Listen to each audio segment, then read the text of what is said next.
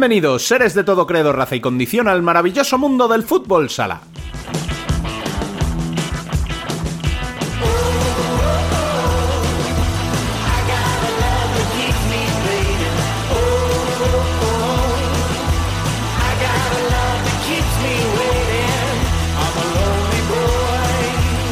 Tras el subidón de la Copa de España, viene una semana tranquila para algunos. Entre Copa del Rey y derrotas inesperadas de algunos equipos tanto en masculino como sobre todo en femenino, más de uno tendrá trabajo entre semana. De todo ello, daremos buena cuenta en nuestros debates, y además, volveremos a viajar por el planeta futsal de la mano de nuestros expertos internacionales favoritos.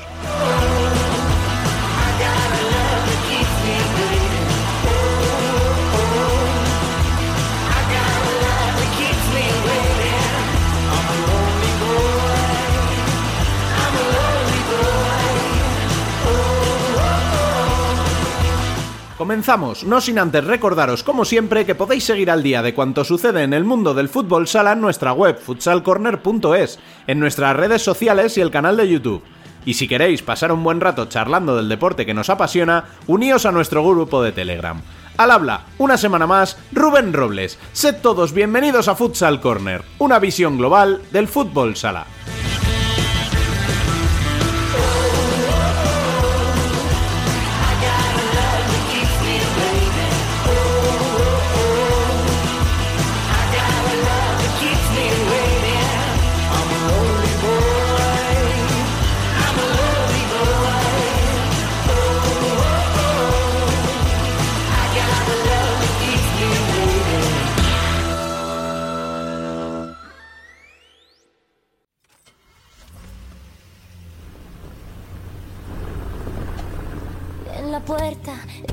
Te calienta. Van sonando los tambores en la plaza y a revuelta. Se me suben los colores. Las noticias. Y se marchan los temores a medida que te acercas. Dime tu nombre, aunque vengo de otro igual, solo que no supo ser hombre. Yo contigo soy real. Que me invites a bailar y que tu número da igual. En la primera división masculina, la jornada 19 se saldó con dos victorias visitantes, la de El Pozo de Murcia, que asaltó el Palau venciendo al Barça por 2 a 3, y la de Bisóqueruma Antequera, en el Antonio Cava, donde derrotó al Queso Selidalco Manzanares por 4 a 5, y seis victorias locales, Mallorca Palma Futsal por 7 a 3 ante Levante, Shota por 2 a 0 ante Industrias, Betis y Jimby por 4 a 3 ante Córdoba y Movistar Inter respectivamente, Jaén por 5 a 2 ante Rivera Navarra y Noya por 8 a 2 ante Viñalbal y Valdepeñas. Con estos resultados, Barça continúa como líder con 6 puntos de ventaja sobre Jaén y Palma. 4 puntos por debajo aparece el Pozo cuarto. Quinto es Jimby Cartagena con 34 puntos. Con 3 menos, sexto y séptimo respectivamente son Inter y Valdepeñas. Noya cierra la zona de playoff octavo con 28. En la lucha, tratan de no descolgarse de manera definitiva Betis con 24 y Uma con 23. Con 21 apurando sus opciones y casi más pendientes de abajo que de arriba están Industria, Shota y Rivera. En plena lucha por no descender tenemos a Manzanares con 17 puntos. Penúltimo es Córdoba con tan solo un punto sumado en 6 jornadas y 14 totales, y cierra la clasificación un Levante que lleva 11 jornadas sin conocer la victoria y tan solo un punto sumado de los últimos 33 disputados. Esta semana, en el momento de publicación de este programa, estará en juego la eliminatoria de cuartos de final de la Copa del Rey. El martes será turno para el Palma contra Noya y el Barça contra Jaén, y el miércoles para el Inter contra Cartagena y el Peñíscola contra Antequera, todos en casa del primer equipo nombrado en cada eliminatoria. En la primera división femenina, solo una de las seis primeras clasificadas consiguió sumar los tres puntos, el arriba Alcorcón. Lo hizo tras vencer por 4 a 1 a Torreblanca Melilla. Ni Futsi, que empató a 5 en Zaragoza, ni Pollo, que hizo lo propio a 2 frente a Marelle, ni Burela, que cayó derrotada en Ourense 2 a 1, rentabilizaron esta derrota de las melillenses para alejarse en la clasificación. Y tampoco Roldán aprovechó el tropiezo tras empatar a 1 con Marín. Leganés toma un poco de aire en la parte baja tras vencer por 5 a 4 a Elche, y con respecto a las posiciones de descenso, cae Raya Majada Honda tras su derrota frente a Móstoles y continúan viendo la salvación cada vez más lejos, tanto Elche como un Tel Deportivo que sucumbió por 2 a 3 ante Alcantarilla.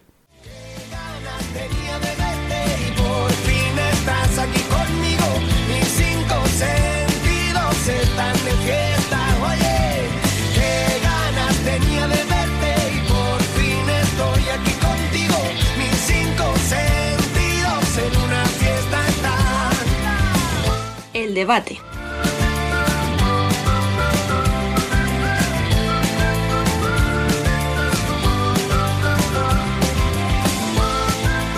Bueno, pues vamos ya con el debate masculino, en el que está por aquí Bielizque, muy buenas. Muy buenas, ¿cómo va? Y hoy para analizar la jornada y lo que nos viene durante esta semana, aunque igual con la suerte que tenemos se nos queda obsoleto rápido, eh, esa Copa del Rey eh, que va a dilucidar su Final Four en breve. Eh, tan breve como el miércoles sabremos qué equipos eh, van a estar luchando por, eh, por, ese título. Y a quien tenemos aquí es a nuestro compañero de Futsal Olympic, eh, Jesús Sánchez. Muy buenas. Muy buenas, chicos. Un placer de estar aquí. Bueno, pues lo dicho, vamos con esa jornada 20. os voy disparando partidos, me vais comentando un poquito las sensaciones que os han dejado. El primero de ellos, y este es para ti, Biel, ese 7 a 3 que Mallorca Palma Futsal le metió a Levante. Comenta un poquito, a ver qué, qué te pareció el partido. Sí, yo creo que el partido se decide en los primeros 12 minutos, que es cuando Palma marca el quinto, eh, pudiendo, o sea, podrían haber sido más si no es por Raúl Jiménez. Y encima con, con el añadido de que Levante no había chutado la puerta aún de, de Palma. Y se vio muy superado Levante, vale que sí que en la segunda, pues no sé si por, porque Palma dejó de pisar el acelerador o qué, pero en la primera fue un... O sea, o sea, es que parecían equipos de categorías distintas. Sí, yo la verdad que, que Palma gane y de esta manera ante Levante no me sorprende. Lo que sí me sorprende es la, el poco combate que dio Levante en este partido y que está dando en lo que va de temporada, porque al final, os escucho, lo había hablado durante la temporada, pero es que volvemos a lo mismo, viendo la plantilla que tiene Levante, viendo los jugadores que hay, no sé, algo no te cuadra ahí de lo que está pasando para no ser capaz, ya no te digo de ganar a Palma o sacar algo positivo porque es muy complicado, pero ya ni de competirle, como dice bien, en los primeros 10 minutos el partido estaba ya prácticamente sentenciado. Y luego la segunda parte yo creo que Palma bajó teniendo en cuenta que tiene la Final Four a la vuelta de la esquina, que vienen de la Copa y demás, y un poco guardándose fuerzas, ¿vale? A ver, es que de, Levante yo creo que está todo dicho ya en estas últimas semanas. Es que tienen una pinta horrible y no da la sensación de que, de que sean un equipo que ni siquiera vaya a luchar por salvarse. Es que mmm, tienen, yo creo, más opciones de descolgarse en las próximas jornadas que de, de, poner un poco de pelea ahí a esa zona. También es cierto que con la fama que tenemos de gafes, estamos diciendo esto, igual la semana que viene le meten seis a quien sea, ¿no? Pero no, no. no da pinta, ¿eh? Pero no solo por eso, en plan, a mí, aparte en Somos estuvo también Kiko Catalán, que pues, a mí me sorprendió, o sea, al final que el presidente de la entidad mmm, de fútbol esté presente en un partido así y que encima es esta imagen, um, que al final se estaban enfrentando el tercer clasificado y, el último y cada uno con sus respectivas rachas, pero es que le, lo que comentábamos, en minuto 12 el partido estaba decidido. Y a mí me consta que, que Levantes son conscientes de la situación y que mm, la realidad es la que, es. O mm, creo que simplemente estamos tachando días en el calendario para ver cuándo realmente se, se materializa ese descenso. Sí, además de Levante, que con ese cambio de entrenador creo que todavía no gana ningún partido y, y no, ni siquiera sé si ha llegado a empatar algún partido. Creo que son no. siete partidos y siete derrotas lo que lleva con sí. Márquez al frente. En fin, pues eso, a ver si levantan cabeza, pero la verdad es que no, no pinta bien, no pinta bien la cosa en Valencia. El segundo de los partidos de la jornada eh, que tengo aquí en la lista es el Osasuna Magna 2, Industria Santa Coloma 0. Eh, Jesús, ¿qué le está pasando a Industrias? Yo, más que qué le está pasando a Industrias, diría que le está pasando a Sota, en el sentido de que vienen en una dinámica buenísima, vienen de ganarle a Inter en su casa dando un recita cómo fue el partido y este partido más de lo mismo. Al final Sota lo que venimos diciendo durante toda la temporada y también lo dicen ellos es que le falta gol. Es que Sota es un equipo que juegan siempre muy bien, generan muchas ocasiones y le falta gol. Y ahora parece ser que, que le están entrando, que le están entrando. Y aún así también es verdad que sorprende lo de Industria, ¿no? Porque Industria también es un equipo que no habitúa a hacer muchos goles, a partidos eso, igualados de muchos goles que compiten y dejar hacer los marcadores, la verdad que es algo un poco sorprendente. Sí, al final, um, Shota en toda la temporada solo tiene seis victorias y tres, o sea, la mitad han venido en los últimos cinco partidos. Se ha visto realmente sin hacer demasiado, o sea, no han hecho ningún caso parecido a Manzanares el año pasado, que consiguen la salvación con ese, eh, con ese trabajo en el mercado invernal. Y a mí me sorprende mucho. Yo sinceramente les daba por, no por muertos porque quedaba mucha temporada, pero al final eran los que tenían la peor papeleta, por, por plantilla, por situación económica. Y, y, al final están demostrando que esto realmente eh, es un deporte y por lo tanto se gana en el 40 por 20. Y, y realmente muchas la, las victorias han sido, muchas de ellas han sido incluso sorprendentes, contra rivales que igual no nadie contaba que llegaran esas victorias. O sea, realmente no voy a descubrirlo a nadie, ¿eh? pero qué bueno es Arregui. ¿eh? No, es que al final lo que comentábamos antes de Levante, o sea, la, la, la, seguridad de tener, o sea, yo también lo he defendido muchas veces cuando estamos hablando de equipos que quieren crecer o que quieren mantenerse en la élite, o sea, la apuesta segura es en un proyecto. Y Arregui, ¿cuántos años lleva ahí? Sabe que tiene la confianza, sabe que igual en un partido la puede liar, pero es que sigue teniendo la confianza de su club, mmm, sigue teniendo la confianza de la afición. Eh, poco más hay que decir. Es que cuando falta eso en, un, en una entidad, estamos viendo lo que estamos viendo en la posición, incluso me atrevería incluso a comparar ese, ese escenario con Córdoba. Es que al final lo que, lo que dice Biel estoy totalmente de acuerdo, y al final también se nota que los jugadores están mucho con el rey y están muy a muerte con él, porque al final muere con su idea y un, un entrenador valiente que dice, si vamos a empate, sacamos portero jugador, haya quien haya adelante, y no sé, una serie de cosas que tú escuchas hablar a los jugadores de Sota y tú hablan, hablan bien de. Y se nota que cuando las cosas vienen mal, saben que confían en su entrenador y confían que en el mensaje que le está transmitiendo para salir de ahí. Y Sota también, la ventaja, por así, de, por así decirlo, que tiene un equipo que sabía de principio de temporada que iba a estar ahí luchando por estar en descenso. Quizás Córdoba no se esperaba estar ahí abajo y estar luchando por descenso y creo que es más complicado de gestionar estar en esa situación cuando no te esperas estar ahí. Y no como Sota, que a lo mejor sí se había preparado va a estar luchando por, por, ese descenso.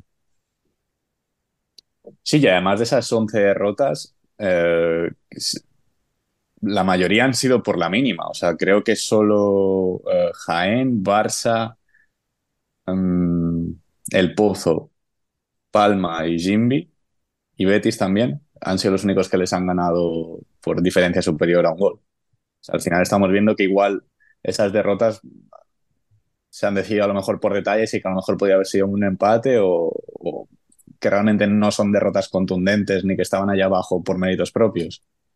Hombre, desde luego, si, si esas eh, derrotas que hablas de, un gol, pues te cambia un poquito el signo del partido, pues a la larga, si tú estás ahí, a la larga vas a, vas a conseguir empates y vas a conseguir victoria. Otra cosa es, pues, que, que estuvieran perdiendo siempre en, por goleada o tal, pues entonces uh -huh. sí se les puede pensar que, que, sea un equipo más destinado a, a, otra cosa, ¿no? Pero. Y precisamente mencionabais a Córdoba, que cayó derrotado en el derby andaluz frente a Betis por, por 4 a 3. Eh, además, prácticamente en la última jugada del partido hubo ahí una ligera polémica, ¿no? en, en, la última acción, ¿no? Que pudo suponer el 4 a 4. ¿Cómo, cómo lo visteis este, este partido? Bueno, en la polémica no creo que haya mucho más, o sea, creo que queda claro que, que es fuera de tiempo y bueno, agradecemos que fuera así porque en una situación en la que está Córdoba, que pasen estas cosas y que encima haya dudas, pues tampoco ayudan.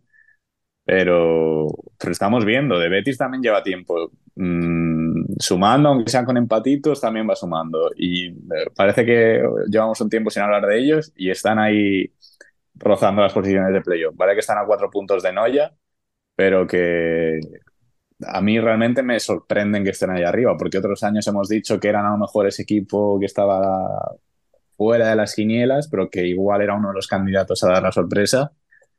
Y creo que este año sí están cumpliendo ese papel de, de estar ahí esperando a ver si, si, si se llevan la liebre. Y de Córdoba es una situación complicadísima.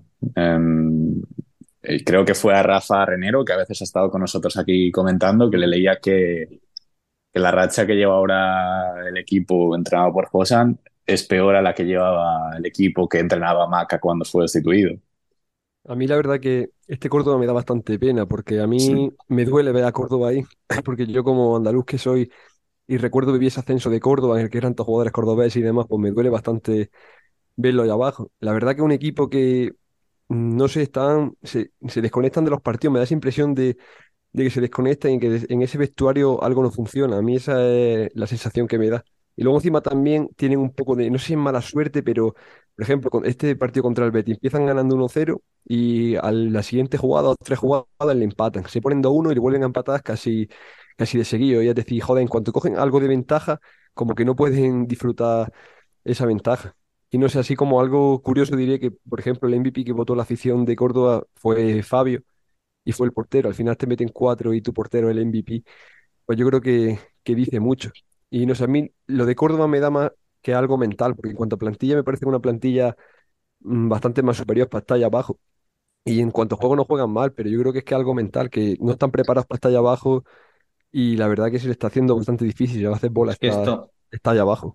esto que comentas era justo lo que, lo que estaba pensando ahora mismo, que la situación que tiene Córdoba ahora mismo me recuerda mucho a la de Betis del año pasado. Sí. O sea, Totalmente. son equipos que están hechos para luchar por estar arriba. Y cuando las cosas vienen mal y te ves luchando abajo, uff, la situación es muy complicada. Pasó con Jaén también hace unos años, que de buenas a primeras de estar, pues no sé si incluso ganando la Copa de España el año anterior o se vieron No. muy abajo y, y Sí. estuvieron a un partido, de hecho, de, de irse, de irse al, al Bueno. playoff, me parece, o al playout. Al ¿no? playout, sí. A un gol de, a un gol de Burela estuvieron de, de jugar el playout. De- De hecho, de- por- si no voy mal, creo que es Lolo. Eh, Era Burela Palma y creo que Lolo marca en el último minuto. Y creo que Palma perdía. eh, si Palma ganaba, terminaba líder porque el Pozo estaba perdiendo en casa de Inter. Y, y Jaén no recuerdo qué estaba haciendo, pero creo que tampoco dependía de sí mismo. Y, y al final Palma empata en el último momento con gol de Lolo y es el que evita que, que Jaén juegue el playout. Que dudo mucho que hubieran descendido porque al final era... Pero bueno, que nunca se sabe, que estos partidos complicados... Sí, esos partidos de playout ya sabes que los carga el diablo. O sea, Y además era el año que. Jaén, era el año que Jaén estrenaba el Olivo. Imaginaros lo que hubiera sido estrenar el Olivo en segunda. Sí, sí. Eso es. Era el último partido en la sala oreja. Entonces, Yo de, Be- de Betis decís que, parafraseando a Calvache, qué bueno Manolo Piquera. O sea, me encanta la temporada que está haciendo, eh, el gol que marcó el otro día y en general el partido que hizo. O sea, me parecen jugadores que no vamos a descubrirlo ahora, pero sí que es verdad que a lo mejor en Pozo, en Zaragoza, no se le ha visto el nivel que está dando ahora en Betis. Y yo creo que más bien una de las claves de que Betis esté también ahora, vaya. sí, no, se ¿Y de que? Betis a principio de temporada quizá no era un equipo que estuviera demasiado hecho, pero a medida que ha ido avanzando la competición, se les está viendo mucho mejor y, y cada vez más trabajado. Añado una cosa solo de Córdoba, que yo creo que la clave está en la fragilidad defensiva, lo estamos viendo, lo que comentaba Jesús antes, Mm. de cómo se elevan los se ponen por delante y se elevan los partidos, ya le pasó con, con Jaén, con Palma y ahora con Betis, y ha sido en estas tres últimas jornadas. Um, si no voy mal, creo que contra Jaén mm, llegan con opciones al final del partido y al final no. Con Palma creo que se ponen por delante incluso dos veces. Y con Betis ya lo vimos este fin de semana. Entonces, cuando eh, en tres jornadas te podías haber llevado, no sé si, o los nueve puntos me parece a lo mejor exagerado, pero a lo mejor cinco y, y te llevas cero, eh, es complicado. Y sobre todo eso, el golpe moral que supone el que te ves por delante y al final acabas perdiendo el partido. Hmm. Que, bueno, el siguiente de, de los partidos ya en la jornada del sábado fue el Jimmy Cartagena 4, Movistar Inter 3. Jesús, ¿qué podemos decir aquí? Pues para mí este partido fue una parte para cada uno. O sea, al final Cartagena se va 3-0 al descanso y luego en la segunda parte lo va eh, 1-3 para Inter. Y al final me, la sensación fue esa, que una parte para cada uno. La verdad Cartagena empezó súper bien con ese golazo de Bebe que pilla a Herrero por sorpresa y luego, aparte del, del 3-0, o sea, los goles, la superioridad que me demostraban el juego, no se veía un Cartagena muy superior a Inter, un Inter superado. También es verdad que Inter yo creo que achacó mucho ese cansancio de la Copa, de haber jugado hasta la final y demás, y yo noté a un Inter un poco mermado. Y luego la segunda parte sí que es verdad que Inter supo reaccionar y se puso ahí y se llegó a poner 3-2 y luego ya con el portero jugado Cartagena hizo 4-2 y luego ya a corto distancia quedando poco, pero vaya, mi resumen es que fue una parte para cada uno. Sí, yo creo que también eh, a, nivel a nivel psicológico para Jimmy puede ser un, un partido importante porque Inter no había, no había perdido nunca en Cartagena. Entonces es al final otra, en esta temporada rara que también no sabemos qué, pensar de este Cartagena, que, que, nos sorprende con partidos como el de Inter y luego, bueno, lo vimos en la Copa de España, que, eh, que por momentos era, parecía capaz de eliminar al Pozo, pero luego encajaba un gol muy fácil o muy tonto. Entonces no, no sabemos muy bien dónde ubicar a este Jimby, pero creo que a mí sinceramente me sorprendió. Y más viendo al Inter que vimos en Copa de España, no, no me esperaba una empanada, por decirlo de alguna manera, como la de la primera mitad. También, obviamente, en méritos de Jimby, pero, pero me sorprendió. Y más por eso, que era algo que nunca había sucedido.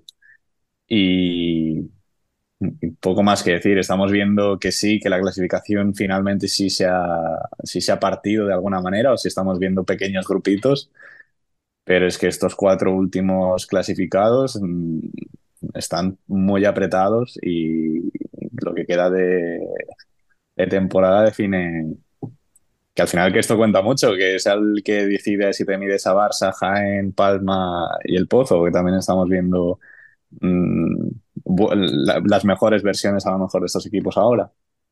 Yo la verdad que con, Cartagena tengo la misma sensación que con el Pozo. Me parecen de, los dos equipos más irregulares que hay en la liga. No tengo datos a mano, pero vaya, es como que dan una de cal y una de arena. Lo mismo hacen un partido sensacional como hizo Pozo, que luego llegan a Copa y, y, se hunden. Al final no sé por qué en Murcia este año veo mucha irregularidad.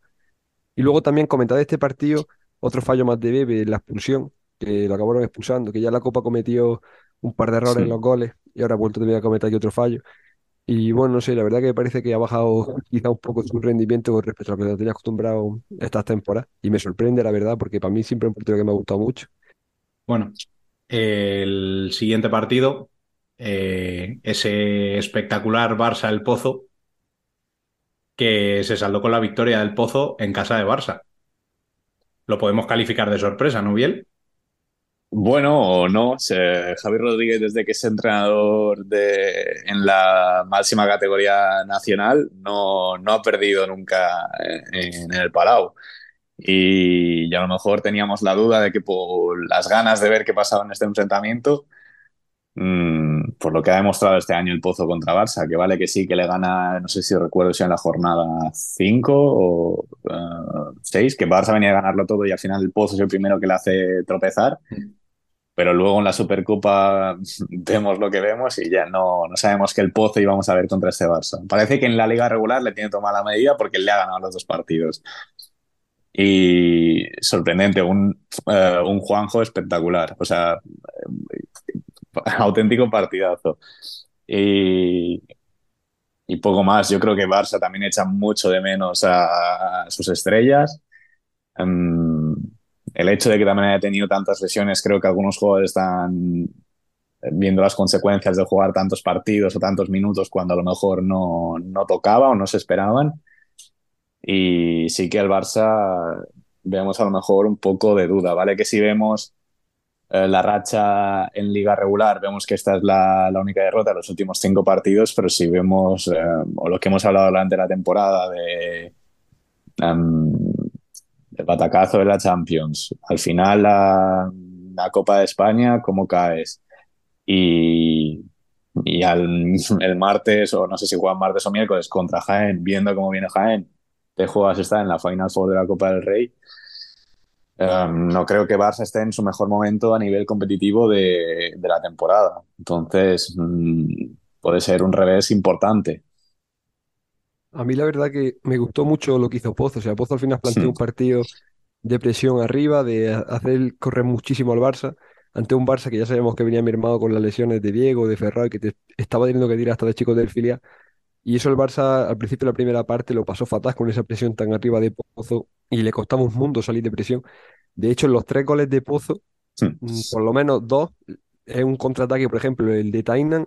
Tainan adelanta a dos defensas del Barça y acaba rematando. Luego el de Gadella, es una espalda que le gana a Marcenio, creo que es. Bueno, se le gana la espalda a alguien y controla solo y luego llega Darío Alberto para Y pues, Viene de una falta, una falta mm, una fatal sí, una que tenía que la verdad que la saca es lamentable, que hasta- de hecho hasta el Sí, narrador lo dijo, dijo lamentable saque del Barça. Y luego en esa jugada que dio, Tainan adelanta hasta dos defensas del Barça y llega a rematar. Eso luego el, siguiente, oh, Gadella gana la espalda. Y al final se notaba que el Barça estaba físicamente muy mal, porque jugadores como Gadella, por ejemplo, que no es que estén en su mejor momento de forma, que te ganen una espalda, no sé, se veía en las transiciones cómo les costaba volver, porque de hecho el primer gol también, de, también una transición, y luego mató el rechace y llega el juego de Pozo, o sea, yo creo que la primera parte Pozo hizo un planteamiento muy inteligente, de hacer correr mucho al Barça y buscar en la espalda. Luego sí que es verdad que la segunda parte creo que, no sé si lo metió el Barça atrás o se metió ahí atrás, y ahí es cuando más sufrió. Y Juanjo la verdad que se redimió, porque venía de de tener un par de fallos también en la Copa y la verdad que ayer hizo, bueno, sí, ayer hizo un auténtico partidazo, vaya. Sí. Y también el poco acierto de, de Barça, porque creo que San- eh, Antonio y Pito tienen varios palos. eh, jugadas que dices, es que algunas que ni siquiera iban entre los, entre los tres palos, y entiendo, supongo que es cuestión de, de, de lo que comentaba antes, del cansancio, igual un poco incluso de ansiedad de, de verte superado en casa contra el Pozo y, y de perder ese invicto como, como local. Eh, Hasta ahora nadie había ganado el Palau. Sí, Hombre, a ver, es que- empatado.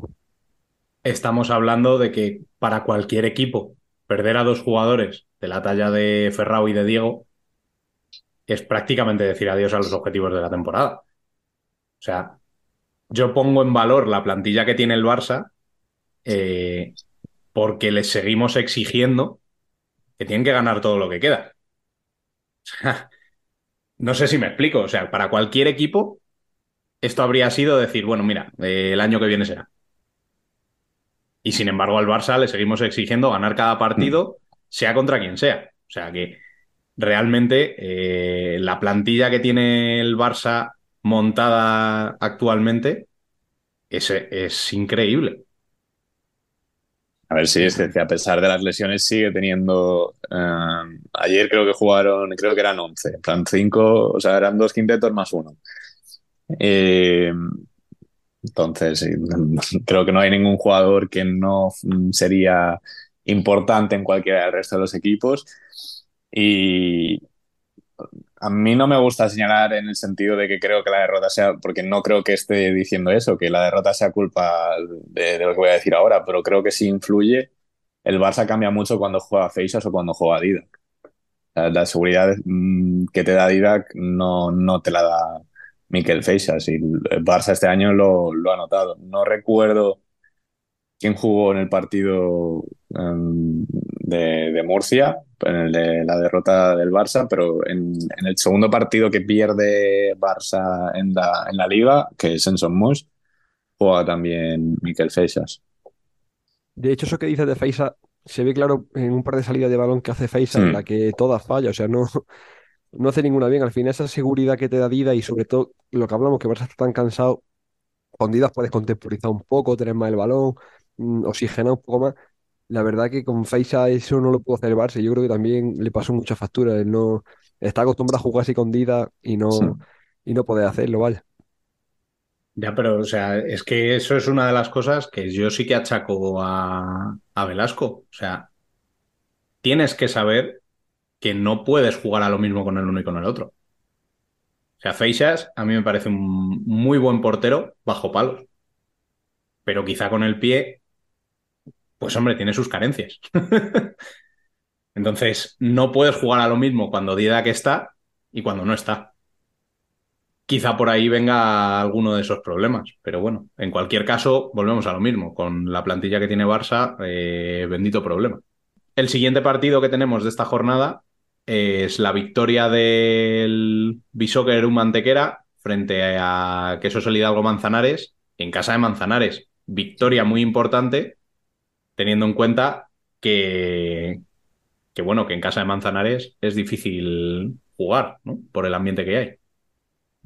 No, y al final enfrentamiento directo también, o sea, esa parte de la clasificación es la que está más comprimida. Si llegan a Manzanares, igual a puntos a UMA. Y estábamos viendo una UMA que sí que, que se había desinflado un poco. Um, lo vimos en Copa de España también, o sea, no a lo mejor eh, este inicio de año, incluso el final del anterior, um, no estaban en su mejor momento, como que se les empieza a gastar esa batería que han ido cargando desde que son campeones de Copa del Rey, o sea, que lograron el ascenso.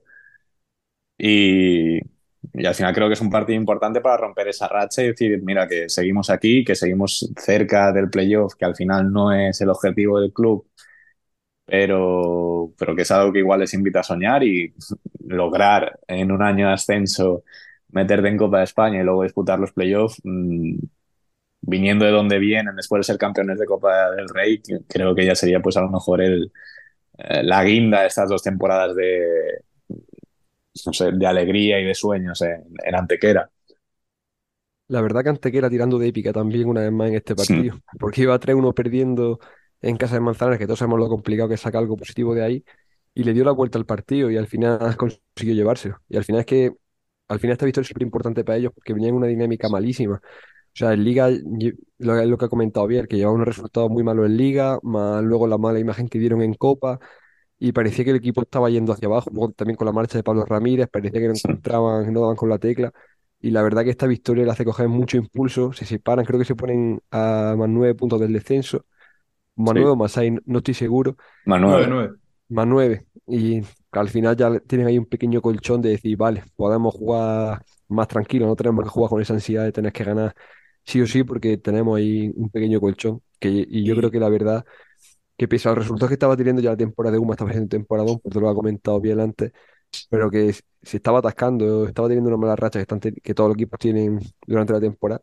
Y yo creo que con esta victoria puede ayudarle a pasar ese bache que estaban teniendo y acabar jugando la temporada más, más tranquilo y les han hecho un favor tanto a Córdoba como a Levante. Sí. Porque si Totalmente, Manzanares se va a seis puntos. Sí. Bueno, a ellos dos y al espectador. Las cosas como son. No, y aún así que um, la situación de Manzanares tampoco es la ideal, pero que, que ya están, o sea, que siguen a tres puntos de, de los dos, o sea, que también es eh, o vemos lo igualada que está, o incluso podemos mm, girar el calcetín y ver que Córdoba y Levante nos llevan más de dos meses sin ganar un partido y aún están a tres puntos o cuatro de la salvación. Sí, la verdad que a mí me sorprende mucho lo de Manzanares, porque con la pedazo segunda vuelta que hicieron el año pasado Sí. y prácticamente han mantenido el equipo. Sí que es verdad que Selayo Fitz que era clave, pero bueno, aún así siguen teniendo buen equipo como para estar más holgados. Y la verdad que están sufriendo mucho y a mí me sorprende mucho esta temporada de Manzanares. Bueno, el penúltimo de los partidos de esta jornada, el vivido en el Olivo Arena, entre el reciente campeón de Copa Jaén Paraíso Interior y Aspil Jumper Rivera Navarra, que le tocó pues eh, pagar la, la, euforia de la Copa, digamos, ¿no? Así es, yo pensaba que Jaén quizá iba a, mm, a pecar un poco ese, can ese cansancio de haber jugado la Copa de, eso, haber jugado la Copa, haberla ganado, toda la celebración. Yo pensaba que sería ya un poco la euforia, pero que va. La verdad que estos tíos cuando se ponen el mono de trabajo se ponen a tope y ya no sé, creo que desde noviembre, la última vez que perdieron, que fue un partido que de hecho estuve viéndolo yo en Jaén, o sea que desde que dejé de verlo no, no conoce. No Vaya, la luego los gafes somos nosotros, ¿eh? O sea... No, sí, sí, yo también tengo lo mío de gafe, la verdad. Y nada, al final un equipo que está intratable. Yo no sé cuánto le durará esta racha Jaén, pero puede, puede ser algo histórico. Y en la racha que vienen tan positiva y lo mal que viene Barça, cuidado con el partido de esta semana de, de Copa del Rey. A ver, yo es que tengo la sensación de que la Copa de España solo te cansan esos tres partidos y la pierdes. Si la ganas, el subidón que te da, eh, ayuda a mitigar ese cansancio. ¿eh? Sí, eso es verdad, pero vaya, que habían tenido que subir a dos chicos del filial para este partido. Por eso también lo decía, que se le veía cansado, pero ya este equipo le, da igual todo, vale. El formato de la Copa de España te permite presentar una candidatura a optar a algún título, de, de a lo mejor alguien que no contábamos con algún club, que sí que puedes ver que a lo mejor lleva una racha muy positiva en liga, pero que, que luego donde se deciden las cosas, donde se, donde se juega la temporada es en los formatos a eliminatoria, como en esta Copa de España, en la Copa del Rey o luego en los playoffs. Entonces, el nivel competitivo lo tienes que mostrar en ese tipo de, de formato. Y, y, Jaén lo ha hecho y creo que a lo mejor si durante la temporada hablábamos de... Sí que contábamos con ellos porque lo estábamos viendo en liga regular, pero igual de forma más seria decir que cuidado que... Y el tema es lo que comentabas tú, Rubén, el subidón que te puede dar, la confianza que te puede dar de presentarte um, este mismo martes en, en, casa de Barça a decir, oye, que quiero jugar esta Final Four y que quiero ganar este, también este título. Y con además la intrahistoria que tiene esta relación Jaén-Barça y la Copa del Rey o la Supercopa, que, que, ya se han enfrentado varias veces, siempre con victoria culé, pero, pero que, que son formatos de, de, competición que pueden cambiar tu historia como club. Y sí que en este partido contra Rivera sí que a lo mejor vimos ese, esa complicación por lo que comentábamos de los partidos o incluso de la fiesta.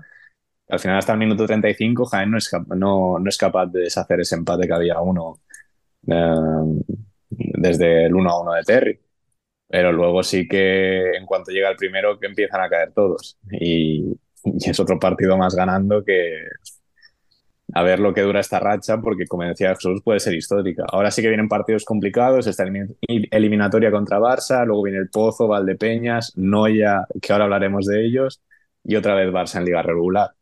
Entonces, yo creo que estos a lo mejor, no sé si son cuatro o cinco partidos, pueden ser claves para decir, mmm, Jaén está, o para confirmar que Jaén está ahí y a ver qué, cómo es la diferencia entre puntos entre Barça, Jaén y Palma, que al final parece los que son, que están un poco más arriba en la clasificación. Sí, es que al final, como dice bien, nos contábamos que Jaén iba a estar arriba, pero no, yo, por, lo menos yo no contaba que iba a estar tan arriba y haciendo las cosas tan bien cómo la está haciendo. O sea, yo al final con este nivel que están mostrando, y por ejemplo, para mí, un acierto clave este verano con Mati Rosa, por ejemplo, que en Pozo no lo quería el año pasado, y si está saliendo, la verdad que temporada chino recuperando su mejor versión. Bueno, al final no, no voy a descubrir ahora la plantilla de Jaén, ¿no? Pero increíble lo, lo, que están consiguiendo. Y al final es que yo creo que ganan ya muchas veces los partidos por inercia, de, de decir, somos capaces de ganar esto. Un poco salvando la distancia de ese Barça de de Marc Carmona, que muchas veces no jugaba quizás tan bien, pero sacaba los partidos adelante. Y la verdad que esta racha de Jaén me recuerda un poco a eso. La verdad, como dice bien, la barra de Medi está, está ahora, sobre todo en, esto, en este calendario tan complicado que le queda, veremos cómo son capaces de solventarlo, pero ojo cómo sigan ganando, que la pueden liar y sería un patacazo muy grande para Barça caer aquí la Copa del sin llegar siquiera a la Final Four, o sea que el martes hay muchas cosas en juego, la verdad.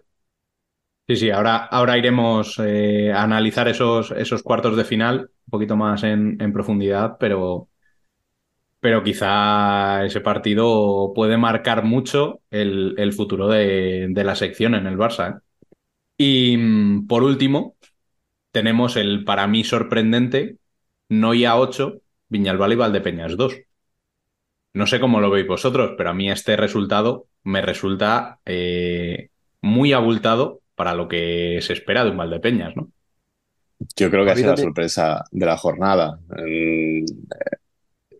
Y más viendo que no, ya sí que le estábamos viendo allí, um, igual un poco como Betis, que, que, sabíamos que podían estar ahí, pero que realmente no habían dado ese salto. Y creo que este partido es el que puede cambiar a nivel psicológico e incluso no solo a ellos, a, a sus rivales de, del equipo que es Noya y de, de, lo que te puedo hacer en un momento. Ahora no, no, lo tengo aquí delante, pero es que a, a Valdepeñas le destrozan en, en, en tres minutos. Eh, o sea, en una secuencia de tres minutos es cuando encaja muchísimos goles. Y, y, creo que este partido es el que puede cambiar la, la dinámica en esta temporada de Noya en su debut en Primera División. Es que en este partido el descanso iban 5-0 ganando, ¿no? Sí. O sea, no recuerdo yo un partido igual de Valdepeña en esta temporada en el que se ha ido con tanta diferencia en el marcador. Porque ya no es que pierda sí. en Noya, que bueno, al final algo que puede pasar es que, que le metan esa goleada y de esa imagen. A mí es lo que más me sorprende de Valdepeñas, que por ejemplo en Copa contra el Barça perdieron, pero dieron buena imagen, estuvieron ahí y es Barça.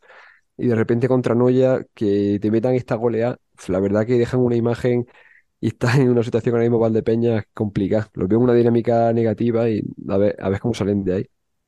No recuerdo si exactamente esta temporada, pero sí en temporadas anteriores siempre ha habido un partido así de Valdepeñas. No, ha sido esta temporada que no, no ha sido su mejor, o no está siendo su mejor temporada desde que están ahí em, entre los ocho primeros. Em, se, se ha visto también en los comentarios de la afición de que em, a lo mejor de hartazgo, de... No sé si fue la temporada pasada en Copa. ¿Puede Contra Copa Córdoba fue lo que tú dices, Rubén, creo. Contra Córdoba el año pasado justo se van Chino y Catela y reciben una golea contra Córdoba, si no recuerdo mal. Sí, es verdad, es verdad, sí, sí. Y, y contra Levante hay otro partido también parecido. O sea, hay algunos Esta temporada partidos. contra Levante, el primer partido, no, si, no voy mal, que gana Levante o empata, ¿no? No me acuerdo. Creo que gana Levante, sí. Levante 3-0, no, pero yo estoy hablando de goleada. Sí, yo en, recuerdo en una año- Copa del Rey me suena una eliminatoria de Copa del Rey en la que Levante igual hace un destrozo a Valdepeñas y, además salí, o sea, recuerdo ese partido precisamente porque salió David Ramos diciendo que, no podía ser, que no podían salir así al, al campo. Entonces, quizá de vez en cuando y eh, en determinadas competiciones o justo tras determinadas competiciones en las que igual la cosa no se ha dado demasiado bien, el estado anímico les pesa demasiado. Y el caso es que en la temporada que Valdepeñas tiene más nombres en la plantilla, yo creo que Valdepeñas nunca tiene una plantilla tan buena como esta en cuanto a nombres, y es quizás la temporada que menos resultados le está sacando, porque recuerdo, por ejemplo, la de la final de Málaga, que tú ves esa Sí. plantilla y no tenía ningún jugador que fuera una estrella, ni ningún jugador que destacase mucho, era al final todo mucho a, a base de trabajo. Y ahora comparas, por ejemplo, esa plantilla con esta, y bueno, y también llegó a la final de Liga de ese Playoff Express. O sea, al final, comparas esas dos plantillas y esta plantilla es muy superior a esa plantilla, pero en cuanto a resultado y en cuanto a rendimiento, gana la plantilla más inferior, digamos. O sea, la verdad que a mí es lo que más me sorprende, que el año que mejor equipo tiene es el año que no te funcionan las cosas y que no, y que no dan los resultados. Sí, yo creo que también esa, las expectativas que se generaron a raíz de la salida de Chino y, Catela, pues al final saber que tienes, no, no recuerdo cuánto dinero era, pero 250.000 euros, no sé si más o menos, eh, directamente me- por una cláusula. Y, encima con eh, la victoria moral de saber que es, eh, a los dos que te han quitado no están jugando en el equipo que les ha fichado, o sea que realmente es como si te hubieran inyectado ese dinero y ya está. Y se cerró rápidamente el fichaje de Solano y de Bollis. Al final creo que estos jugadores tampoco están siendo lo diferenciales o lo importantes que estaban siendo eh, en Inter y en Cartagena. Y, y creo que el equipo también lo está notando. Eh, creo que también se me parece un poco injusto agotar la paciencia con David Ramos porque mm, creo que es quien les ha, puesto en el mapa del fútbol sala. No, no es con él con quien consiguen el ascenso, pero, pero es con él cuando se establecen en, en la élite, cuando empezamos a contar con ellos para eh, como candidatos a, llevarse títulos. Entonces, creo que también es acostumbrarse a que esto es la élite, que esto puede pasar, que, que no creo que sea agradable pues sufrir además. Eh, igual también pueden pecar de no, ya es un recién ascendido, no nos puede hacer esto. Pero, pero esto es lo que hay, o sea, tenemos una competición magnífica que este año, eh, cada año decimos lo mismo y no sé cómo será el que viene, pero esta es, yo creo que sí que es la más igualada de, eh, que recuerdo, que no, no hay registros similares y eso se está viendo, o sea, es que todos están quitando puntos entre todos, eh, hay resultados sorprendentes, hay victorias que nadie contaba con ellas y que salen, entonces creo que tampoco hay más. Y creo que además que en una ciudad como Valdepeñas, que es como similar a Jaén en ese aspecto, que es como el deporte más importante o lo que lo monopoliza todo, eh, es el equipo de fútbol sala, creo que tampoco beneficia ese run run o ese hartazgo y entonces mm, no creo que sea la mejor, eh, no creo que sea, sea el mejor ambiente para afrontar esta situación. Yo en eso que comentas, Biel, me recuerda mucho a las primeras cinco jornadas de Jaén, que la gente empezó a darle a saco a Dani Rodríguez, que se había acabado el ciclo, que Rodríguez no valía, y al final del tiempo, por la razón que Rodríguez tenía que seguir en. Pues pienso que en Valdepeñas pasa un poco igual, porque sí que es verdad que, como tú dices, aunque David Ramos no le dio el ascenso, pero pasaron de estar luchando por la permanencia a estar ahí arriba, estar luchando por títulos. Y eso al final es que la gente en Valdepeñas, por decirlo, se ha bien acostumbrado a estar entre los grandes, pero yo creo que una cosa que es muy complicada y que poco a poco han ido consiguiendo. Y lo que pasa es que como están ya acostumbrados, pues parece como algo normal, pero para mí sigue siendo un mérito que Valdepeñas llevará cuatro o cinco años en primera división y que ya estamos habituados y lo consideramos un grande. Y para mí, gran parte de ese éxito es de, David Ramos. Y al final, gracias a ese éxito deportivo, po- ha conseguido tener más éxito en, económico el club y ha podido tenemos recursos y tener ahora mejor plantilla y, hacer un equipo mejor, pero vaya, para mí uno de los grandes artífices del, del proyecto de Valdepeña es David Ramos. Y la verdad que ponerlo en duda ahora por una racha malos resultados, pues no me parece lo más sano, como tú dices, más en un, en un pueblo en el que el deporte principal es fútbol sala, no me parece que sea lo mejor para el equipo. Yo ahí estoy completamente de acuerdo con vosotros. O sea, a Valdepeñas tenemos que pedirle paciencia. Igual que hablamos de Palma, igual que hablábamos de Jaén, igual que hablábamos de Inter al principio de temporada. O sea, en el caso de Valdepeñas no es entrenador nuevo, pero sí han tenido incorporaciones importantes que iban a sumar muchos minutos, que tienen que acoplarse, que yo no tendría dudas de ser la directiva de Valdepeñas que David Ramos es mi entrenador a medio y largo plazo. Y bueno, pues poco a poco habrá temporadas un poco mejores, temporadas un poco peores, pero que igual que me pasa con Palma, me pasa con Valdepeñas, el título va a, llevar- va a llegar tarde o temprano. O sea, están haciendo bien el trabajo, es cuestión de tiempo que se que toquen chapa. igual el problema fue esa, esa primera temporada en la, o sea, no fue la primera en primera división, pero sí que fue como la primera en la élite, que, que llega Es que fue el segundo año, llega muy pronto. Claro, sí, sí. Eh, y disputas las dos competiciones más, más importantes y estás realmente a, a nada de jugar Champions, porque al final tenemos la final española y no, no hay, no se quedan sin Champions. Mm. Entonces, mm, igual mal acostumbrarse o esperar que siempre va a ser así. Y es, es algo muy complicado. Solo vemos a, mm, a Barça en los últimos años que se haya acostumbrado a hacer eso. Ni siquiera Inter, ni siquiera el Pozo lo han hecho. Creo que si nos vamos a los últimos cuatro años, el Pozo ha jugado una Champions eh, y, y Inter igual. Entonces vemos lo complicado que es incluso para clubes de esta talla, que mm, a lo mejor es mm, difícil de imaginar Sí. para, para equipos como Valdepeñas, que no digo que sean menores, Y que pero llevamos dos temporadas seguidas con un debutante español en Champions. Sí, sí, por eso que, pero que a lo mejor ese puede ser el problema, que pensar que como Levante y Palma lo han conseguido, yo también lo tengo que conseguir y tampoco tenemos que entrar en estas locuras de planteamientos porque que no es así, no, no, no es tan fácil, o se tienen que dar esas circunstancias y tiene, o sea, te lo tienes que ganar, pero también hay cosas que no, que tú no puedes controlar y que hasta ahí no, no son matemáticas esto. Bueno, no sé si tenéis algo más que decir sobre, sobre esta jornada de liga. Eh, yo directamente pasaría a los encuentros de cuartos de final de la Copa del Rey. Tampoco quiero comentar demasiado análisis porque en el momento de publicación del podcast ya se estarán jugando, se habrán jugado dos de los partidos, entonces no tiene mucho sentido porque vamos a estar haciendo análisis de algo que ya ha sucedido. Pero, pero sí que me gustaría que me dijerais quién creéis que van a ser los cuatro equipos que van a estar en esa, en esa Final Four. Biel. Uh, yo creo que es complicado, sobre todo en los del martes. Uh, igual Palma ya parecía el más decantado, pero no lo tengo nada claro y más después. Después de esta de... semana, ¿no? Ya no te mojas. Antes de este partido, antes de ver el resultado, ya no, no las tenía todas. Pero yo creo que será Palma, Jaén, uh, Peñíscola y, y Jimby dando la sorpresa y metiéndose en la Final Four. Vale, gracias, ¿eh? Jesús. Yo la verdad que estoy bastante de acuerdo con Biel, pero voy a cambiar, o sea, también pienso que Palma, Jaén y Peñíscola, pero voy a cambiar de poner a Inter por Jimby.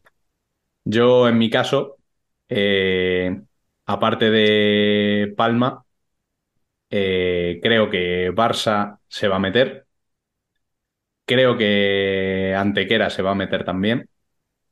Y en el último cuarto de final, que será Inter el que, el que se- pase a esa Final Four. Hablo ahí desde el corazón, o sea, no puedo decir otra cosa, pero realmente es el, es el cuarto de final que veo ahora mismo más, más igualado con el Barça Jaén, viendo cómo están los dos equipos.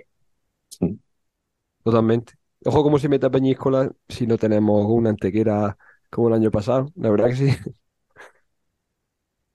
Hombre, a ver, ahí teniendo en cuenta que al que se enfrentan precisamente para entrar en la Final Four es, es Antequera, yo creo que las ganas porque no repitan lo mismo pueden pesar al, al hecho de que, de que Peñíscola está haciendo un temporada en este año en segunda, pero Es que no ha perdido ningún partido todavía. Digo eso. bueno, esto es lo bonito, veremos a ver si, si de verdad se da el caso, sería algo único que realmente hemos tenido ya tres equipos de segunda en, Sí. Sí, en esa Betty, Final Four de, de Copa del Rey. Eh, Betty y Antequera, ¿no? Betis Antequera si no voy y ahora mal. sería Peñíscola si consiguiera meterse. sí. Betis, si no voy mal, la llegó a jugar ya estando en primera porque fue una de las aplazadas, ¿puede ser? Sí, fue el año del COVID, justo. Puede ser. Eh, Pero, Entonces pero ya sí, eran el equipo de primera, pues se juega al año siguiente, pero, o vamos, o ya. Bueno, Peñíscola depende cómo siga con la racha, igual también la juega como equipo de primera. Y más porque Sí, el partido juegan en sí, sí. Peñíscola, que en casa donde son tan fuertes, vaya, por eso es lo que yo a mí me decanta tirar un poco más por Peñíscola, porque en casas Sí. que son, además tiene, va mucha gente a verlos, tienen una buena afición y la verdad que en casa son, son complicados. Si no queréis añadir nada más, yo creo que lo vamos a dejar ya por aquí esta semana.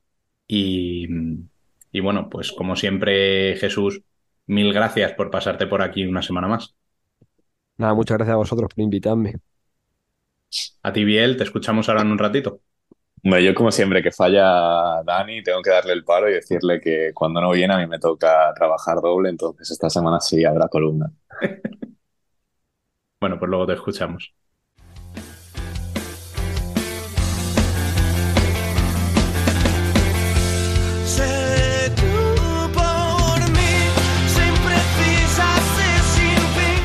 Nosotras también somos futsal.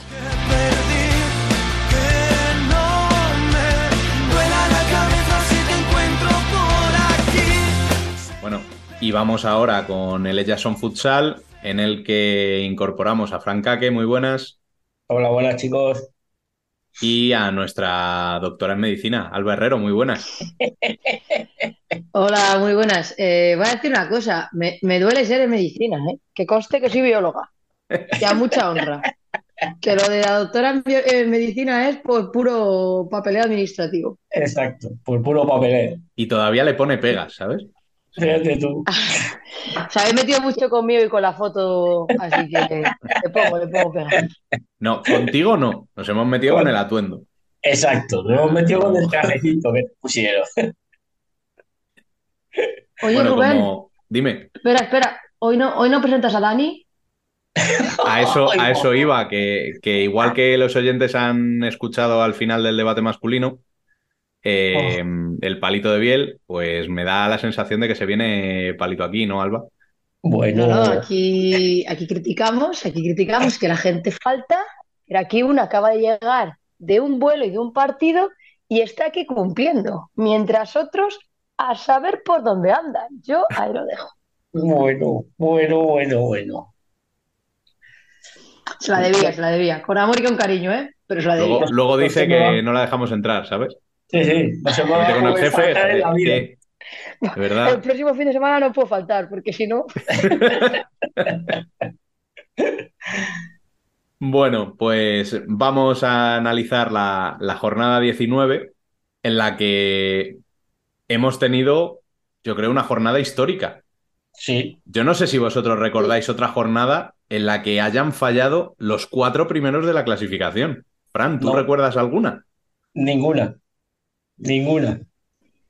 Pero sido- ya no este año, ¿no? O sea, No, no, ni este año ni, ni años anteriores. O sea, yo no recuerdo ninguna No. que falle las cuatro que van primeras. En los últimos años, para nada. Nos falta un, un Mr. Chip de estos de así, de estadísticas que, que sepa fútbol sala femenino, pero así a, a bote pronto te diría que, que no. Nah, nada. Bueno, hemos tenido entre las cuatro primeras dos derrotas y dos empates. ¿eh? Y una ocasión perdida para Burela de haber asaltado por lo menos apoyo. Sí, Sí, pues sí. Si queréis, empezamos por ese Urense Burela. Pa- ¿Cómo lo viste? Partidazo, a ver, yo creo que a Orense le ha salido el partido soñado, o sea, porque yo creo que Caridad habrá in- intervenido tres veces en todo el partido, no ha intervenido más. y han sido dos goles, Y dos para sí. sacar la pelota de adentro. O sea, que- Sí, Sí, por eso te digo, es que no- yo creo que no le han tirado más a puerta a Caridad en todo el partido. No, no, en, en la primera parte creo que la tiraron, sí, puede ser una o dos veces Dos a veces. puerta, ¿eh? No, Sí, entre sí, los sí. tres palos. Y Yo uno fue el dos gol. veces. Y uno es el gol. Y en la segunda, igual. Y luego estuvo que no, que estuvo espectacular todo el, Sí, de la primera parte, salvando de todos los colores. Porque Burela era el que tenía el balón, era el que tenía las ocasiones en campo contrario, pero llegó Urense, una contra bien finalizada, y gol, y gol Sí, de. Iria y, y listo. la segunda un fallo de salida de balón. Pase de Cilene al medio, un robado. Y es que no ha hecho más Orense. O sea, le ha salido el partido perfecto a Orense. Y Burela lleva varios partidos. Burela lleva varios partidos este año que le, si no marca pronto, luego le cuesta hacer gol. Le está costando. Si no marca pronto, luego se atasca y ya no, no le entran los balones. A ver, Burela tiene, siempre hemos dicho esta temporada que tiene plantilla corta y tres de sus jugadoras han estado concentradas con la selección entre semana, pues al final el ritmo igual cuesta. Que igual no, Sí. ¿eh? Pero a mí me da la sensación de que se les ha hecho un poco largo el partido, como dice Fran, al no marcar pronto, Sí, claro, acabado hace como haciendo Sí. y con prisas. Sí. Bueno, Ourense ha hecho partido, ha defendido muy bien. Sí, sí, por eso le ha hecho, por ha eso te digo, lo que, lo que tenía que ha el partido perfecto. O sea, bien cerraditas atrás, con Vale en plan estelar, en los minutos que ha estado, y luego ha Uchía y también las ha empezado a sacar de todos los colores con el 5 para 4. O sea, por eso ha sido el partido perfecto. Y aprovechando sus contras. Eso es, es que no se le puede pedir más, ¿eh? No, no, no. Está perfecto. Es que Tres tener el puntos. balón, tener el balón jugando contra Burela es imposible. Eso es. Y Bueno, el y derbi para casa. haciendo bueno este, este resultado, eh, vamos, haciendo bueno su resultado, eh, teniendo en cuenta esta derrota, tenemos los dos empates que han sido el de Pollo y el de Futsi. Sí. Quizá ¿Sí? el más inesperado, diría yo, el de Futsi en Zaragoza, ¿no? Sí. Pues sí. Lo que viendo los últimos resultados del Sala en casa, ya quizás a no ser algo sorprendente. O sea, parece que les ha entrado en el banquillo la cordura y ya están intentando jugar a algo más que salimos y a lo que salga. Ya se les ve Y se está viendo los, se está viendo los resultados. O sea, al final, puntito a puntito, están ya con Sí, están 13. ahí. Sí, sí. Momento fuera, a tres puntitos solamente Leganés. Y, y Amarele, que sigue también puntito a puntito, que ha sacado un punto, este que no le ha venido nada mal, eh, con 18. A ver, yo me refiero a que quizá el más sorprendente es el de Sala Zaragoza, no por eh, quizá el, el que sea más sorprendente que empate Futsi que Pollo, sino porque eh, le metan cinco goles a Futsi. Sí. Ya. Sí, sí. O sea, Pero es que es lo mismo que ha dicho Alba antes. Es que Fusi también es que en este, en este partido han encajado un cuarto de los goles que llevaban esta De temporada. los goles que ya eso te iba a decir, que no creo que lleven mucho más de. No, no, no. Llevan 20 en contra, Sí, sí, por eso. Pues Es que contando estos cinco. Pero, Eh. pero Sala tiene mucha pólvora arriba. Sí, Siempre dijimos al mucha. principio de temporada que tenía mucha pólvora arriba, el problema es que no defendía, que tenía Eh. problemas defensivos mm, notables. Pero ¿qué pasa? Que tiene una lisa, una, una Elisa, perdón, espectacular. Partido Sí. tras partido.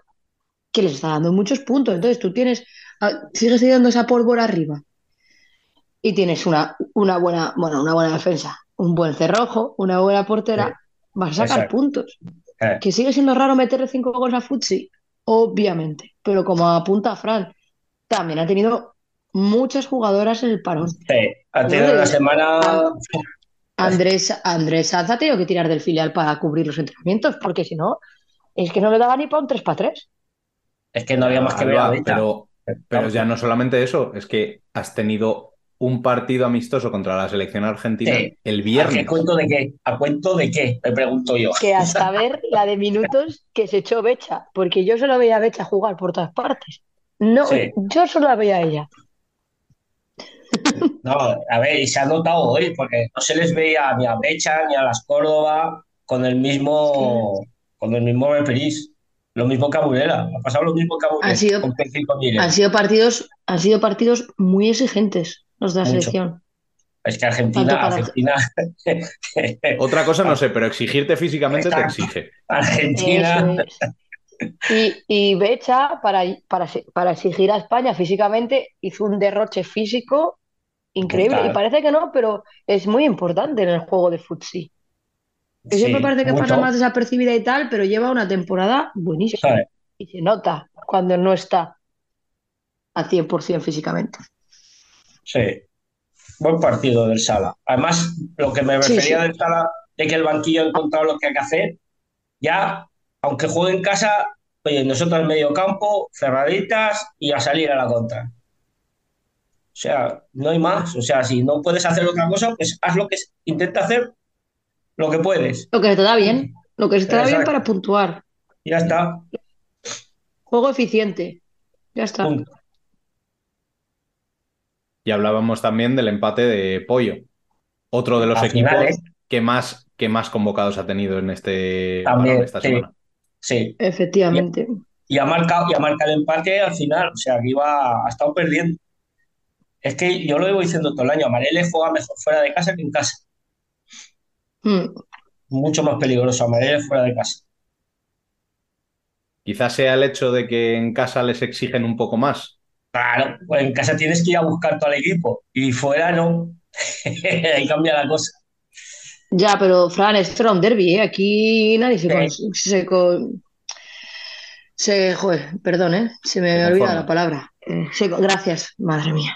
Se conforma con nada, Ya, con poco pero- ya, con un empate. Sí, pero me refiero que Amarele fuera de casa plantea los partidos, mira, yo te espero en el medio campo, ven a buscarme y a la contra Sí. lo hacen de maravilla. O sea, y cuando pueden te van a presionar, cuando se queda una sola te van a presionar, pero normalmente te esperan. Es, es- lo que acabo de comentar de Sala Zaragoza. Amarele sabe lo que tiene que hacer. Plantea su juego y fuera de casa le está saliendo genial. En casa yo a lo mejor me imagino que será la presión, o sea, de querer agradar a tu público, no les sale lo mismo en casa.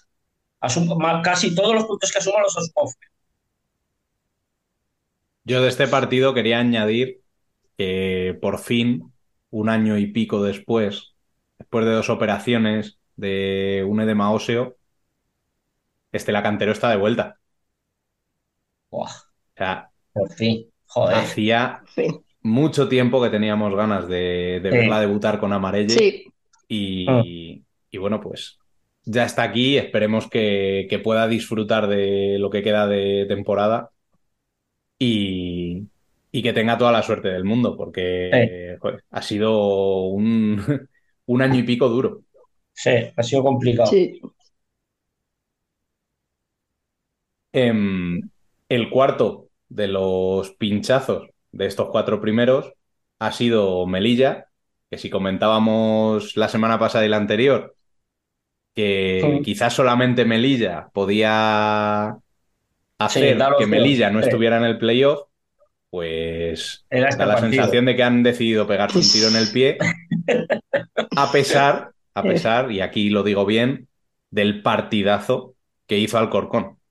Sí, O sea, hacía tiempo que no veía al Corcón con esta intensidad, con esas ganas y sobre Mm. todo con esa efectividad de Caragol. ¿eh?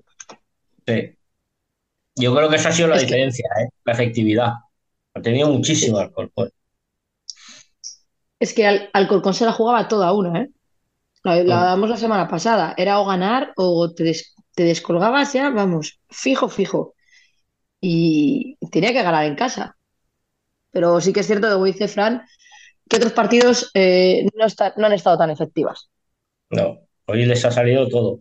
Pero ojo, además, ojo y toda la racha que lleva el Alcorcón, ¿eh? Ujú. Que son veintitantos puntos de 26 o 29, creo que lleva. O sea, lleva una burrada de puntos continua. De una racha buenísima. Y yo creo que eso es lo que les faltaba este año, ganar un equipo de los de arriba. Para terminar de, de creerse que pueden. Porque el equipo no ha variado mucho del año pasado. Son seis partidos sin perder. No, Fíjate, o sea, es que es una locura, ¿eh? son 18 puntos, ¿eh?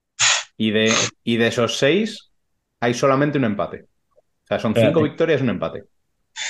Es que, ojo, Sí, igual que la llevaba Melilla y la ha terminado rompiendo. O sea, Melilla también llevaba una buena. Ujú.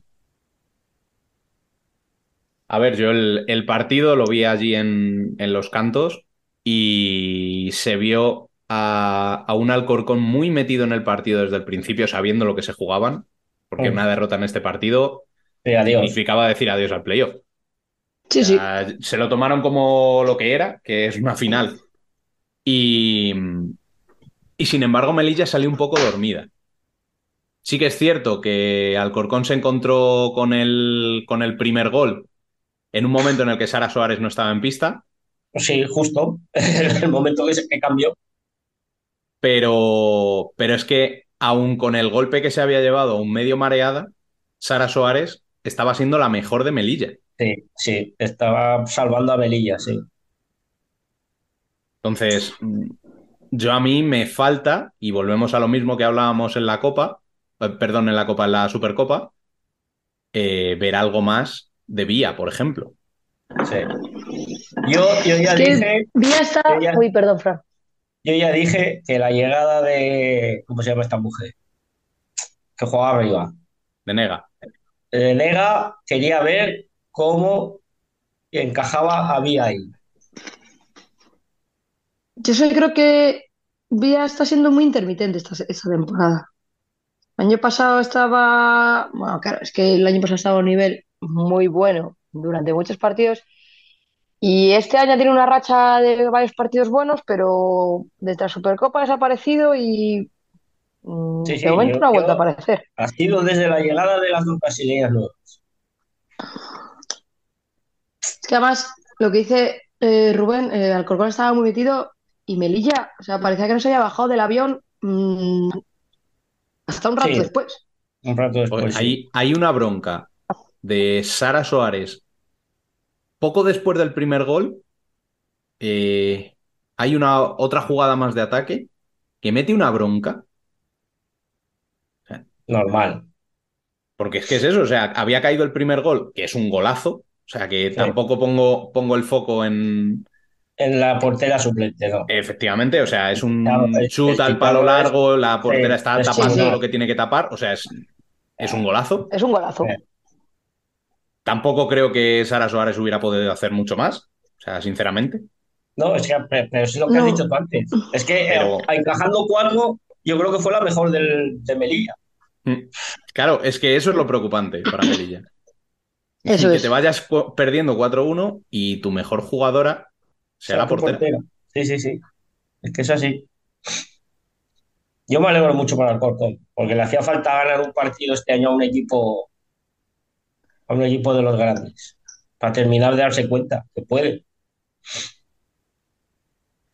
Por más que vamos a ver si les da tiempo. Ese es el problema. Claro, es que sigan. A ver, mm, sí que es cierto que Alcorcón tiene que ganar este partido, sí o sí. Pero es que sigue siendo seis puntos de diferencia. Sí, sí, es que es mucho. Sí, Y mm, golaveraje a favor de Torreblanca. Mm, sí. Pero claro, si no ganaba, pues ya olvídate. Sí, no. Ahora lo que dice Fran, eh, motivadas para intentar eh, quitar ese cuarto puesto. Eh, Alba, el golaveras es a favor de Alcorcón, ¿eh? Ah, ¿es algo a favor 3-1 de ida. Alcorcón? Sí, sí. La ida fue 3-1. vaya. Sí, sí, sí, lo 3-1. acabo de comprobar porque me sonaba que Un no. gol más. Sí, el 4-1 fue. Sí. Mm, Sí, sí. Vaya, perdón. No, pero a ver, o sea, realmente eh, sigue siendo muy complicado. Sí, mucho. Sí, yo sigo O- pensando Obviamente que solo Melilla puede dejar fuera a Melilla de playoff. Efectivamente, efectivamente. O sea, son seis puntos de No tengo diferencia dudas. quedando 11 jornadas. Sí, sí, porque encima. Que sí, que está por en medio el partido contra Futsi, contra Burela, pero también Da los igual. tiene Alcorcón. Claro. Y además Eso Roldán, es. que es el otro que está debajo, se está Sí. dejando puntos por todas Sí, partes. esto iba a decir yo, que Roldán tampoco está como para tirar cohetes. Ese es, ese es el key de la cuestión. Que Roldán tampoco está aprovechando las oportunidades, porque había empatado con Marí. O sea, un partido que tenía que ganar sí o sí. De todas formas, un segundo, Fran, porque yo sí que quiero decir otra cosa acerca de Alcorcón. Y es que si alabábamos el nivel que había mostrado Sara Soares, lo de Estela, No, lo de Estela este año. Nada nuevo. O sea, es Nada nuevo, Estela pero- este año Sí, lo de Estela Sí, sí. este año está siendo descomunal. Sea, pero es descomunal. que. Sí, sí.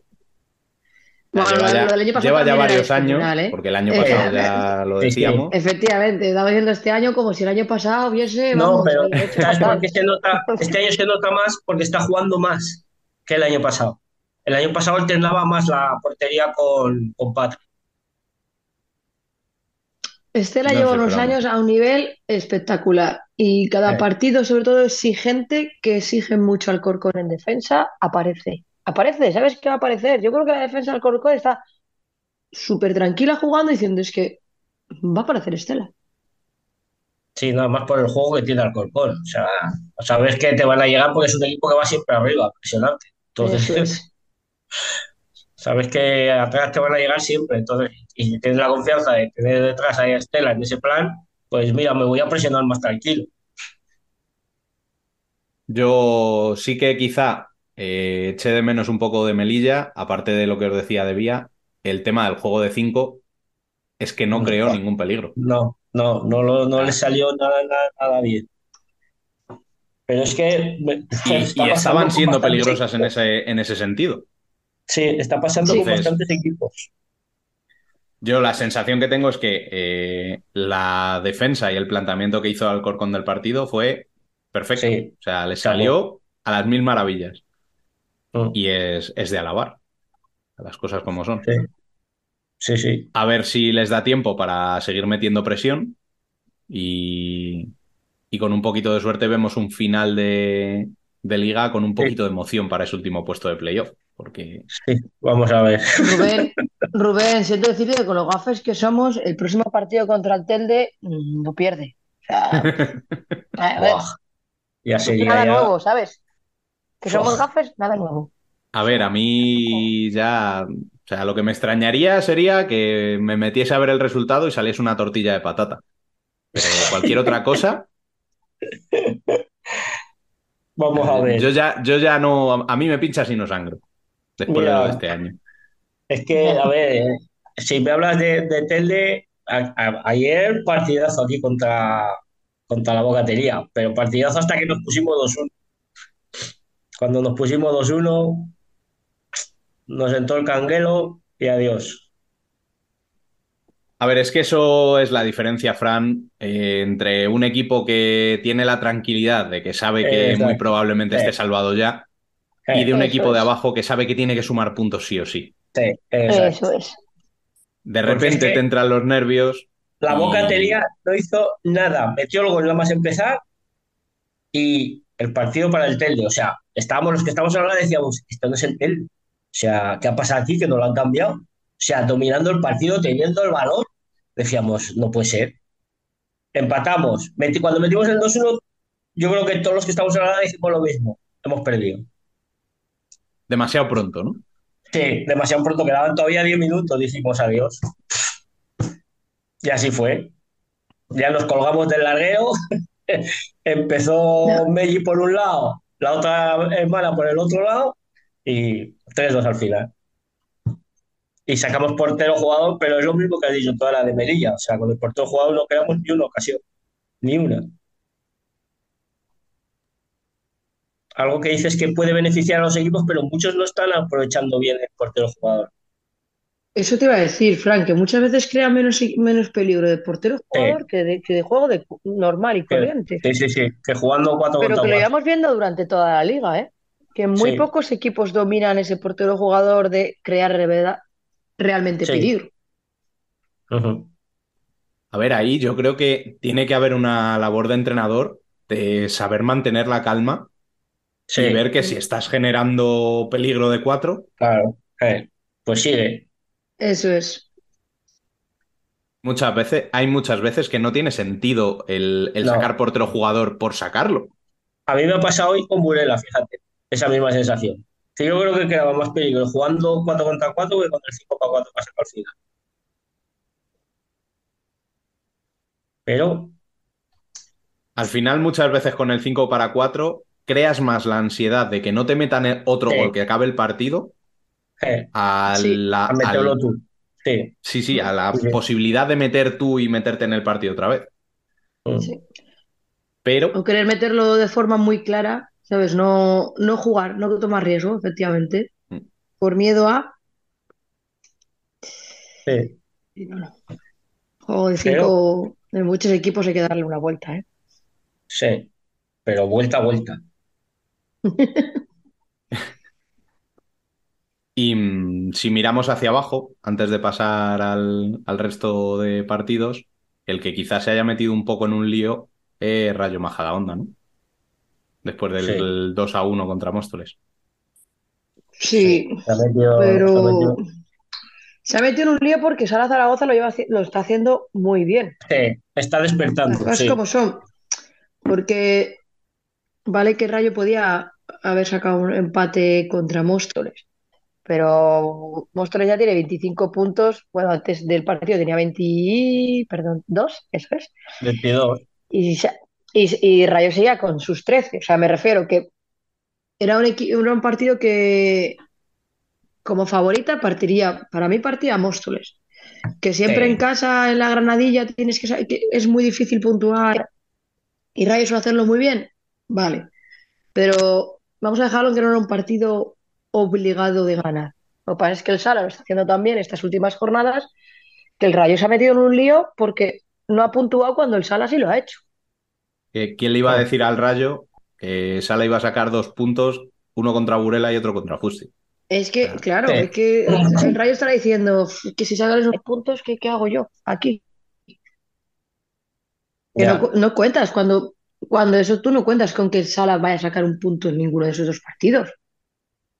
Entonces, sí, se ha metido en un lío. Bueno, mm, sobre todo psicológicamente está metido en un lío porque está viendo que el Sala está por encima y que, y que se la está jugando.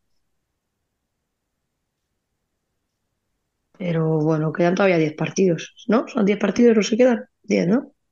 10 o 11, no me acuerdo ahora. 11. Es jornada Once. 19, son 30, Vale, quedan gracias. 11 Jesús. partidos todavía. O sea, creo que más en un lío está el de Juventud. No, a ver. Pero en un lío enorme.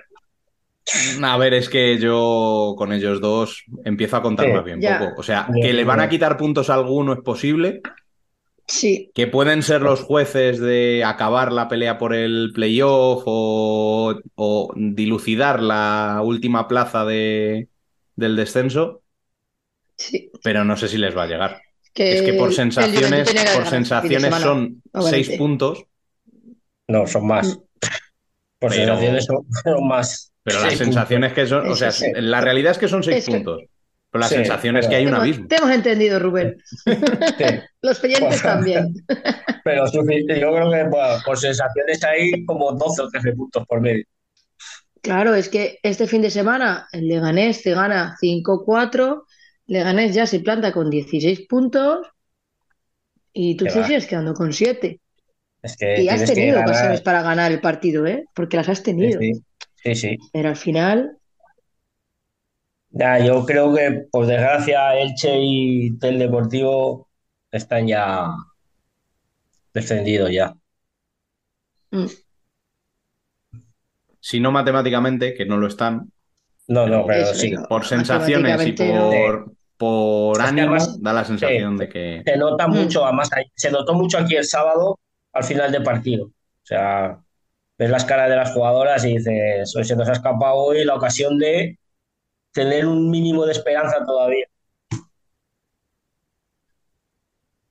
Pero Hombre, a ver, hay enfrentamientos directos aún, ¿eh? O sea, Sí, pero queda mucho por que- delante, pero sí Ya. que es cierto que las sensaciones Claro. parece que no son, que no son buenas. es que son 13 puntos. Te dices, son 6, pero es que tú tienes que ganar esos 6 y que luego Rayo no gane. es que, es que ese es el key de la cuestión. Porque tú le puedes ganar al Rayo, pero siguen siendo 3 puntos. ¿De dónde sacas esos 3 puntos? Que ese es el Y- problema. Y de la misma manera, yo creo que sensaciones encontradas tenemos en el Roldán Marín. Sí, Ese empate que a Marín le viene de perlas para seguir Sí. sumando puntitos y escapar de ahí abajo y Mm. quedarse en una zona tranquila. Y a Roldán, sin embargo, le Nada. mata en su pelea por el playoff. Sí. A Roldán le ha hecho una faena. Y además, viendo la derrota que había tenido, sabiendo que podía restarle 3 puntos a Melilla. Eso es. Es que lo casa, hablábamos, ¿eh? lo hablábamos en las Roldán semanas anteriores. que, Sí. que las esperanzas de, de Roldán quizá estaban en eso, en que Alcorcón fuera capaz de quitarle Melilla. puntos y se quedaran las dos a seis puntos. Pero claro, si Alcorcón hace lo que tiene que hacer, Y tú pero no. tú no respondes, Nada. pues te quedas además con la cara de tonto, entre comillas, de que te pasan en la clasificación. Sí, sí, es que te pasa al cuerpo. Sí, sí. Ya no es que Y te ya no solamente tienes que recortarle los puntos a Melilla, Claro. sino también a Alcorcón. al Corcón. Es que ya no solo es, es eso, es que tienes do- dos equipos delante tuya. Está complicado la cosa. Y- No está. Y Roldán, no, Roldán lo tiene, compli- lo tiene complicado, pero porque al final, eso, un empate a uno en tu casa contra Marín, pues es un pinchazo. Sí, es un partido que tienes que ganar. Es un Sí, pero está- Roldán es que esta temporada está dando la misma sensación. Sí. Ahora en este segundo tercio está dando Sí. la misma sensación que daba el Corcón en el primero. Sí, exacto. Que se le escapaban puntos que no se le tenían que Sí. escapar. Eso Sí, es, se han cambiado. es. Sí. Se han Mm. cambiado. En fin.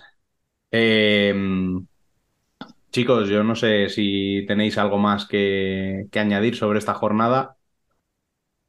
No, que viva, el- que viva el futsal, a ver si son todas las jornadas. Sí. Claro, Pues- Yo, iba a decir que si, si, si Dani no tenía nada que decir de esta jornada. Eh, que lo dejen en comentarios, ¿no? Venga, va, que lo dejen comentarios. Luego me, que lo dejen comentarios. Qué Con este, con este deseo de Fran, que sean todas las jornadas así, yo creo que lo vamos a dejar por hoy. Sí, mejor, mejor con mi deseo que con el de Alba. Así que muchas gracias a los dos por estar aquí una semana más y nos escuchamos la que viene. Muy Bueno, bien. si me dejan volver, nos escuchamos la que viene, ¿vale?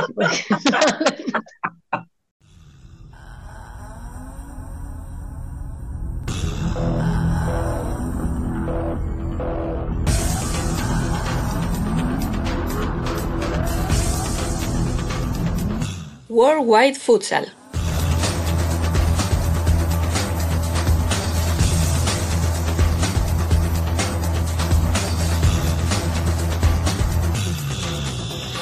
Turno de futsal internacional de la mano de Worldwide Futsal. Mi nombre es Alejandro Méndez y me acompaña una vez más Emen Riso. ¿Qué tal, Emen? Hola, ¿qué tal? Buenas. ¿Cómo va esa resaca post Copa de España? Pues es duro volver a la normalidad, digamos. Volvemos a la normalidad del fútbol sala internacional aquí en el podcast de Futsal Corner, así que vamos ya a repasar toda la actualidad del panorama internacional del fútbol sala, comenzando por las noticias que hemos ido conociendo esta última semana. La primera, la de los candidatos a albergar la UEFA Futsal Euro de 2026, que son Francia, Bélgica, Finlandia, Letonia y Lituania.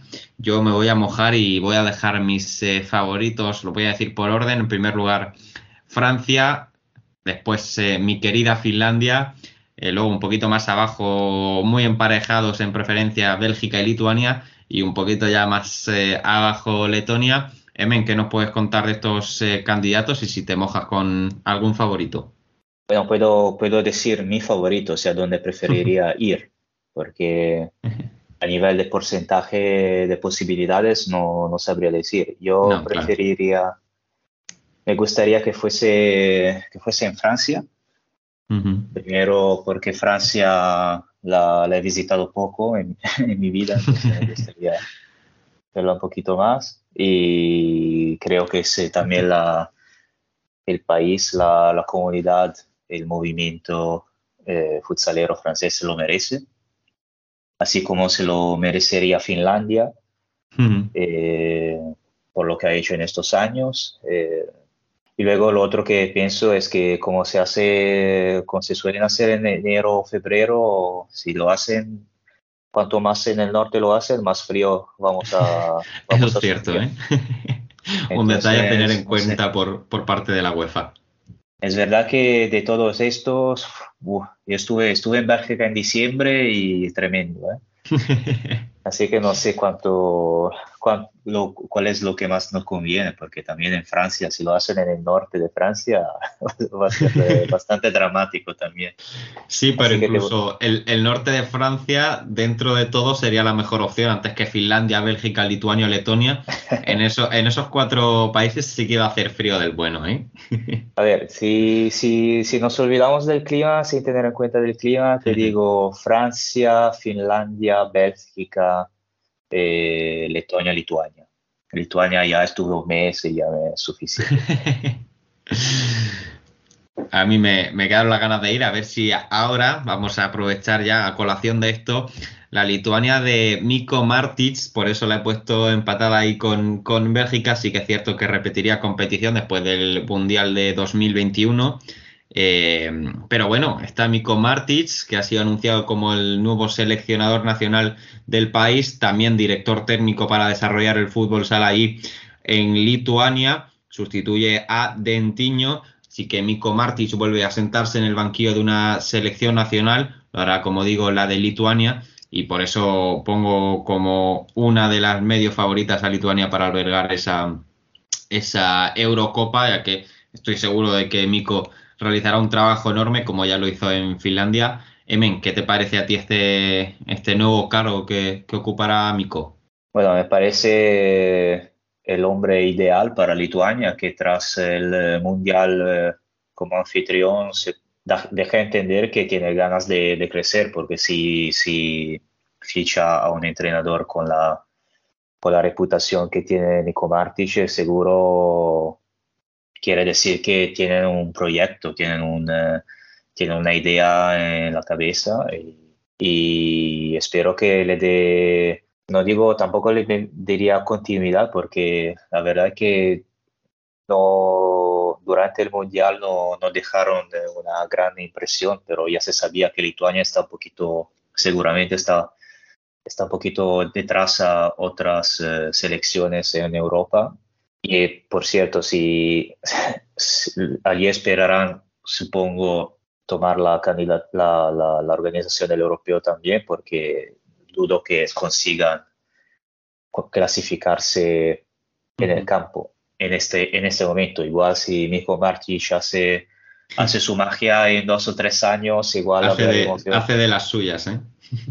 Sí, hablaremos de, de otra Lituania, pero a los- al estado actual no, no veo a Lituania eh, a clasificar a la Eurocopa del de 2000, eh, bueno, 2026 también ah, hay bastante tiempo. Ahora me estaba Ujú. fijando en la clasificación mundial, pero tiene, tiene mucho trabajo que hacer, digamos. Y otra noticia que nos viene un poquito a colación de esto de los anfitriones es sobre Letonia, que ha jugado un par de amistosos contra Israel, los dos los ha perdido, eh, el primero por 2 a 5 y el segundo por 4 a 5, se los llevó Israel estos dos amistosos, así que la que sí que tiene un nivel ahora mismo bajo es eh, Letonia y tampoco tiene pinta de que vaya a cambiar por lo menos a corto plazo.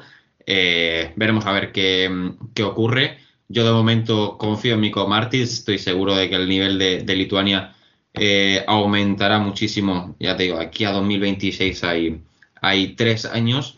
Eh, suficientes para, para, dejarle trabajar y hacer un buen trabajo, que seguro que Mico lo, lo, hace como nos tiene acostumbrados. Pasamos a hablar de, de Portugal, porque eh, Praga ha conseguido un resultado, yo lo calificaría de histórico ante Benfica, 4 bueno, 3 a 4, mejor dicho, porque ha vencido en la casa de las Águilas. Eben, eh, vaya resultado que ha conseguido Praga fuera de casa, lo mismo que hizo también con Sporting, algo histórico, ¿no? Sí, algo histórico, porque es la, por la primer, el primer equipo en ganar, eh, capaz de ganar a Benfica y Sporting como visitante durante la misma temporada. Eh, eh, han habido ya otros equipos capaces de ganar a los dos durante una temporada, pero eso ha sido o en casa o en las dos ocasiones, mientras que el Braga de Joel Rocha es el primero en ganar como visitante. Seguramente es un hito muy, muy importante y Braga que confirma otra vez que hace, tiene, tiene muy serias intenciones y tiene posibilidades para, para, dar, para dar guerra a los dos lisboetas eh, para, para sacar el título. Eh, en, este, en este caso, eh, Braga eh, se tomó su revancha después de la semifinal de Taza de Liga, donde ganó, donde ganó Benfica, que al final se llevó, se llevó la copa. Y ahora ganó este partido en los últimos segundos, además, fue, supongo que fue un partidazo, desgraciadamente no pudimos verlo. y ahora se pone como líder jun junto a Sporting, no sé si como diferencia de goles va primero Sporting o Braga, pero ahí están con 41 puntos, con Benfica tercero tres, con 3 punto tres puntos menos. Y va a ser un seguramente se confirma que va a ser un, una lucha para el título a, tres equipos, yo diría. Quien se lleve Braga como eh, en la semifinal eh, va a ser, eh, sí, porque si Braga llega a la semifinal, claro, pero si Braga va, va, a ser un rival muy, muy duro para, para, para Sporting y Benfica. Mm.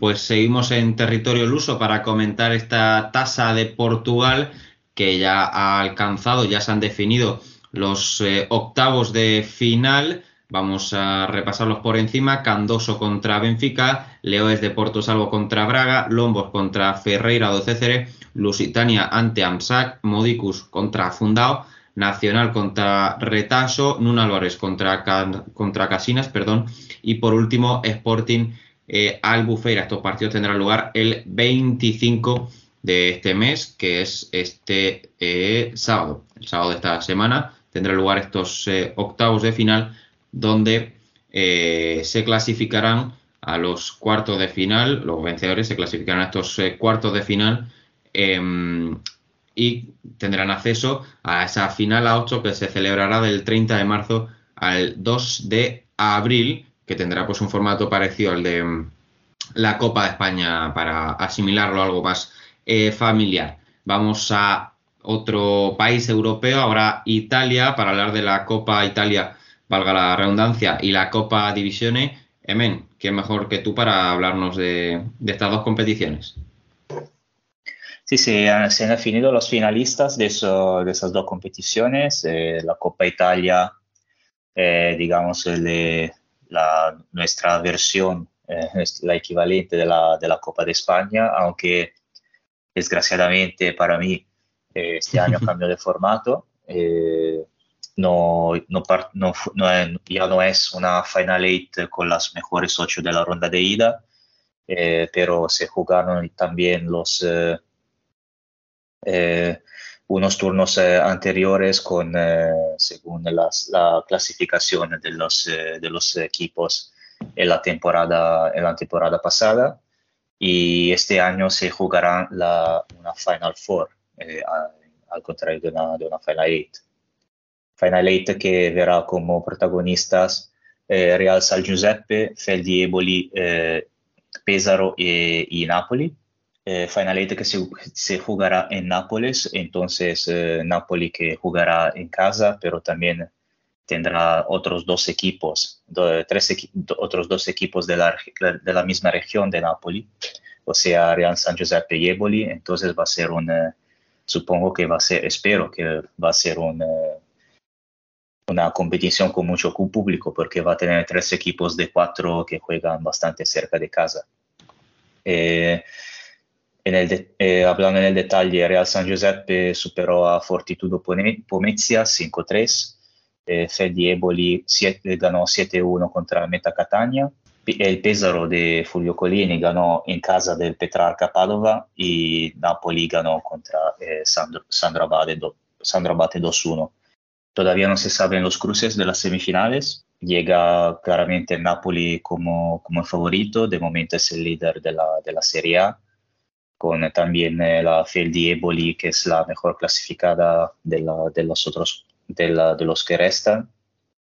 Pero son, eh, son todos equipos que a tener en cuenta. Real San Giuseppe ahora mismo es eh, octavo en la Serie A eh, está viviendo, pero está viviendo un, un buen momento. Eh, el Pesaro eh, está, está luchando para evitar el play-out, para evitar el descenso. Es un equipo muy diferente del año pasado y también tuvo varias lesiones, varios problemas y ahora está tiene algunos problemas en la liga, pero en las, eh, en las competiciones eh, así de eliminación directa todavía eh, es un equipo, Fulvio Colini cuando huele la sangre siempre, siempre tiene su- se juega sus cartas. Eh, ya, ya ganó la Supercopa italiana en diciembre contra, contra el Impus Roma, que es otro de lo que es el segundo clasificado de la, de la Serie A. Y entonces eh, habrá que tener en cuenta de, de este Pesaro. Además, como único verdadero visitante de esta, de esta competición, es, eh, es muy interesante. Es un poco como si en España jugara una Final Four de Copa del Rey en Andalucía con eh, Betis, Jaén y Córdoba con, y, Y Antequera. un cuarto equipo.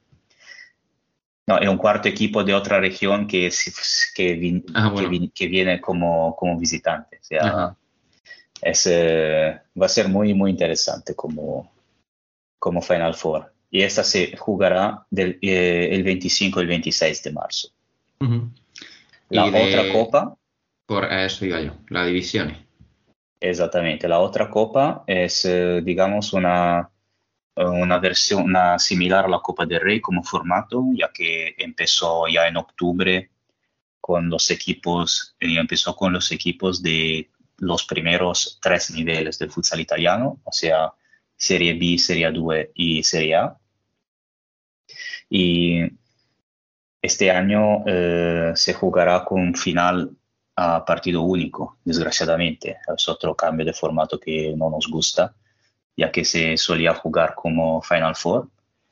Y es una competición muy que aquí en Italia nos gusta mucho porque eh, siempre hay muchas sorpresas y siempre llegan al final equipos que, que no te esperas. De hecho, en las semifinales la jugaron eh, eh, Mantova eh, contra el 84, por ejemplo, que Mantova es un equipo de Serie 2 de la segunda división italiana y el 84 es un equipo que este año está jugando muy bien, pero que es solo a su segundo año de Serie A. Entonces es una semifinal muy, muy novedosa, digamos. Eh, ganó la, el 84 6-2, donde por cierto juega Leandro Cuzzolino. Y un cartagenero, tira- tirando para la tierra, tenemos un cartagenero como es Josico, ¿eh? Exacto, que es uno de, que es, que es uno de, uno de mis favoritos, Josico, de siempre.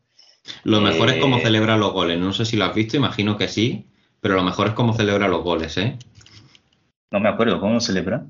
Pues se tira al suelo y empieza a dar vueltas. es verdad, es verdad, Sí, ahora sí. La gente, la gente que busque en el, en el Instagram de, de la L84 para decirlo en español y que, que chequee por ahí los, los reels, que seguro que, que unos cuantos de ellos son de, de las celebraciones de Josico que dan, dan de qué hablar desde luego. Entonces ya podremos ver eh, Josico jugarse una final de un trofeo que es bastante joven en Italia, pero Ujú. ya, en- ya, tiene su, ya tiene su importancia porque, por lo dicho, por, lo, por el formato, por su, por su eh, tiene su, un, un, un fascino todo suyo porque se, se entrecruzan equipos de varias categorías y, eso eh, no nos, nos, nos gusta mucho. La otra finalista es otra vez el Real San Giuseppe, que va a jugarse la final de Copa Divisione tras clasificarse a la Final Four de Copa Italia. Entonces va, eh, va a ser una, es una muy buena temporada para, para este equipo y sobre todo ya que superó a Feldieboli en la semifinal, ganando, ganando en penaltis tras un 4 a 4, un empate a 4 en los eh, 40 minutos eh, reglamentarios. Y esta final todavía no tiene fecha y entonces no, no sabemos cuándo se jugará. supongo que cerca, más allá, un poquito más, eh, más allá, supongo que en abril o en mayo. Eh, pero, pero también va a ser, eh, va a ser una, una, final, una bonita final con, eh, su- con nuevo campeón. También por esto que, no- que nos gusta como torneo, porque es un torneo que de momento siempre ha tenido finales diferentes con campeones diferentes. Ujú. Y pues por último nos vamos a ir hasta Asia para comentar un par de ligas, una que acaba y otra que empieza. La que acaba es la de Japón, que está ya en la final del playoff.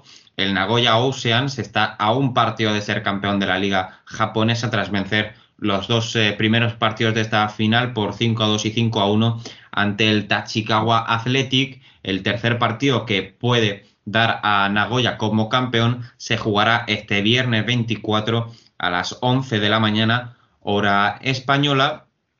Y la liga que comienza es la de Malasia, que ha arrancado sin sorpresas, con goleadas del Pahan Rangers de Gerard Casas, un español por tierras eh, malayas, y también el Selangor Mac, que venció por 5 a 1. Aún está por debutar el Johor Darul Taksim del otro español que está por Malasia, Juanito, que en esta primera jornada le tocó descansar, ya que son grupos eh, eh, impares. Por lo tanto, siempre hay un equipo que descansa. Le tocó al equipo de Juanito en esta primera jornada. Una liga que está dividida en dos grupos, A y B. Los cuatro primeros al final de, de las rondas eh, pues de la liga de toda la vida, los cuatro primeros clasificados eh, de cada grupo jugarán el playoff entre ellos. En el grupo A ya está líder, como digo, ese Pagan Rangers de Gerard Casas, mientras que en el grupo B eh, está el Selangor Mac, Mac, perdón, y ese es en ese mm, grupo en el que está el JDT Futsal, este nuevo equipo que ha nacido de la mano del mayor equipo de fútbol de Malasia. Así que con esto último nos vamos a despedir por esta semana. Emen, muchísimas gracias. Gracias a ti, Alex. eh, hasta la próxima. Y muchísimas gracias, como siempre, también a, toda, a todos esos frikis eh, del fútbol sala. Eh, nos volvemos a escuchar la semana que viene. Chao, chao.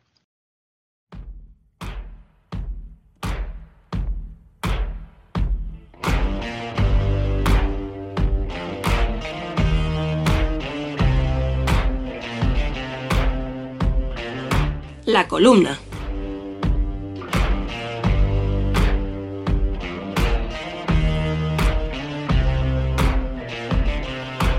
Duki y Emilia, una de las parejas de moda del panorama musical, cantan como si no importara. Como si no importara haberse perdido 20 partidos la temporada anterior. Como si no importara recaer de una lesión muscular hasta tres veces en 2022. Como si no importara que el equipo esté liderando la clasificación, pero sumando suspensos en el resto de competiciones. Como si no importara nada, tampoco ser víctima del oscurantismo de las lesiones, que se empeñan en opacar noches doradas. Hablamos de los numerosos casos lesivos que ha protagonizado el Fútbol Club Barcelona. Didac, Pito, Antonio Pérez, Ferrao, Mateus en dos ocasiones y Diego. Podrían formar un quinteto de lujo y un sexto hombre que permitirían soñar a cualquier club nacional. Pero es la lista de los jugadores que han protagonizado los comunicados médicos del Barça desde octubre. Y es que cuando todos augurábamos una liga regular invicta de los de Jesús Velasco, de repente hubo algo que se rompió. Llegó la eliminación de UEFA Futsal Champions, se superó el mal trago con una racha de victorias y alzando la Supercopa de España. Pero llegó la Copa de España e Inter les apeó desde el punto de 6 metros. Cuando estéis escuchando esta columna ya sabremos el resultado del enfrentamiento de cuartos de final de Copa del Rey ante Jaén, para saber si los culés dicen adiós al tercer título de la temporada o se postulan como favoritos en la Final Four de Antequera. Seguimos con azul y grana.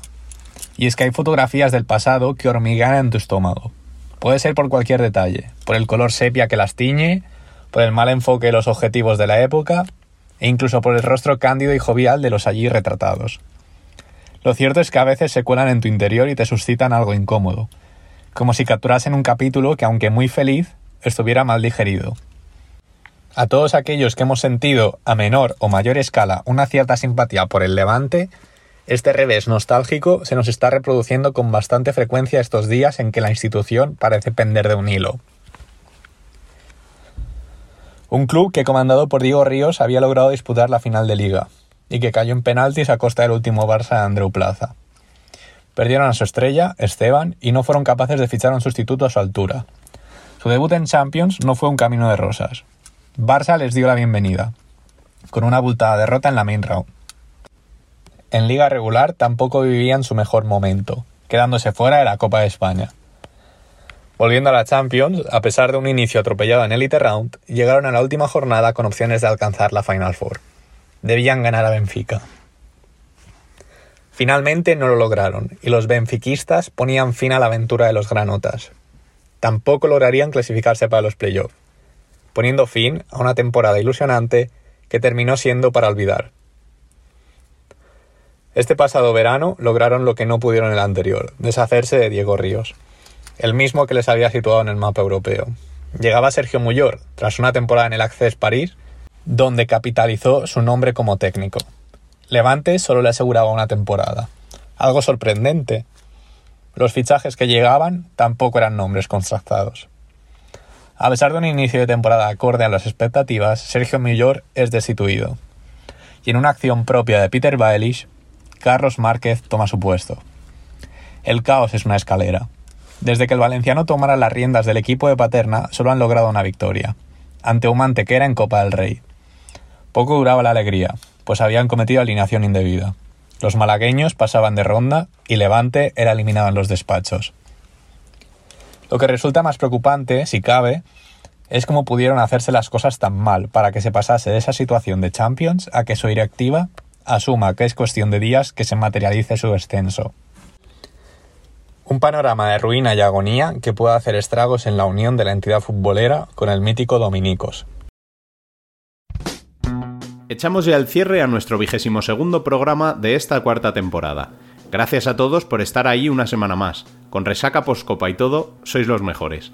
Tanto si esta semana toca celebrar como si toca lamentar, recordad que la que viene hay otra oportunidad de redimirse. Nos vamos, no sin antes recordaros que si queréis seguir al tanto del planeta futsal, podéis seguirnos en nuestra web, redes sociales y canal de YouTube. Además, podéis uniros a nuestro canal de Telegram donde os aseguramos que no os aburriréis. Volveremos como siempre el martes que viene. Hasta entonces, sed felices.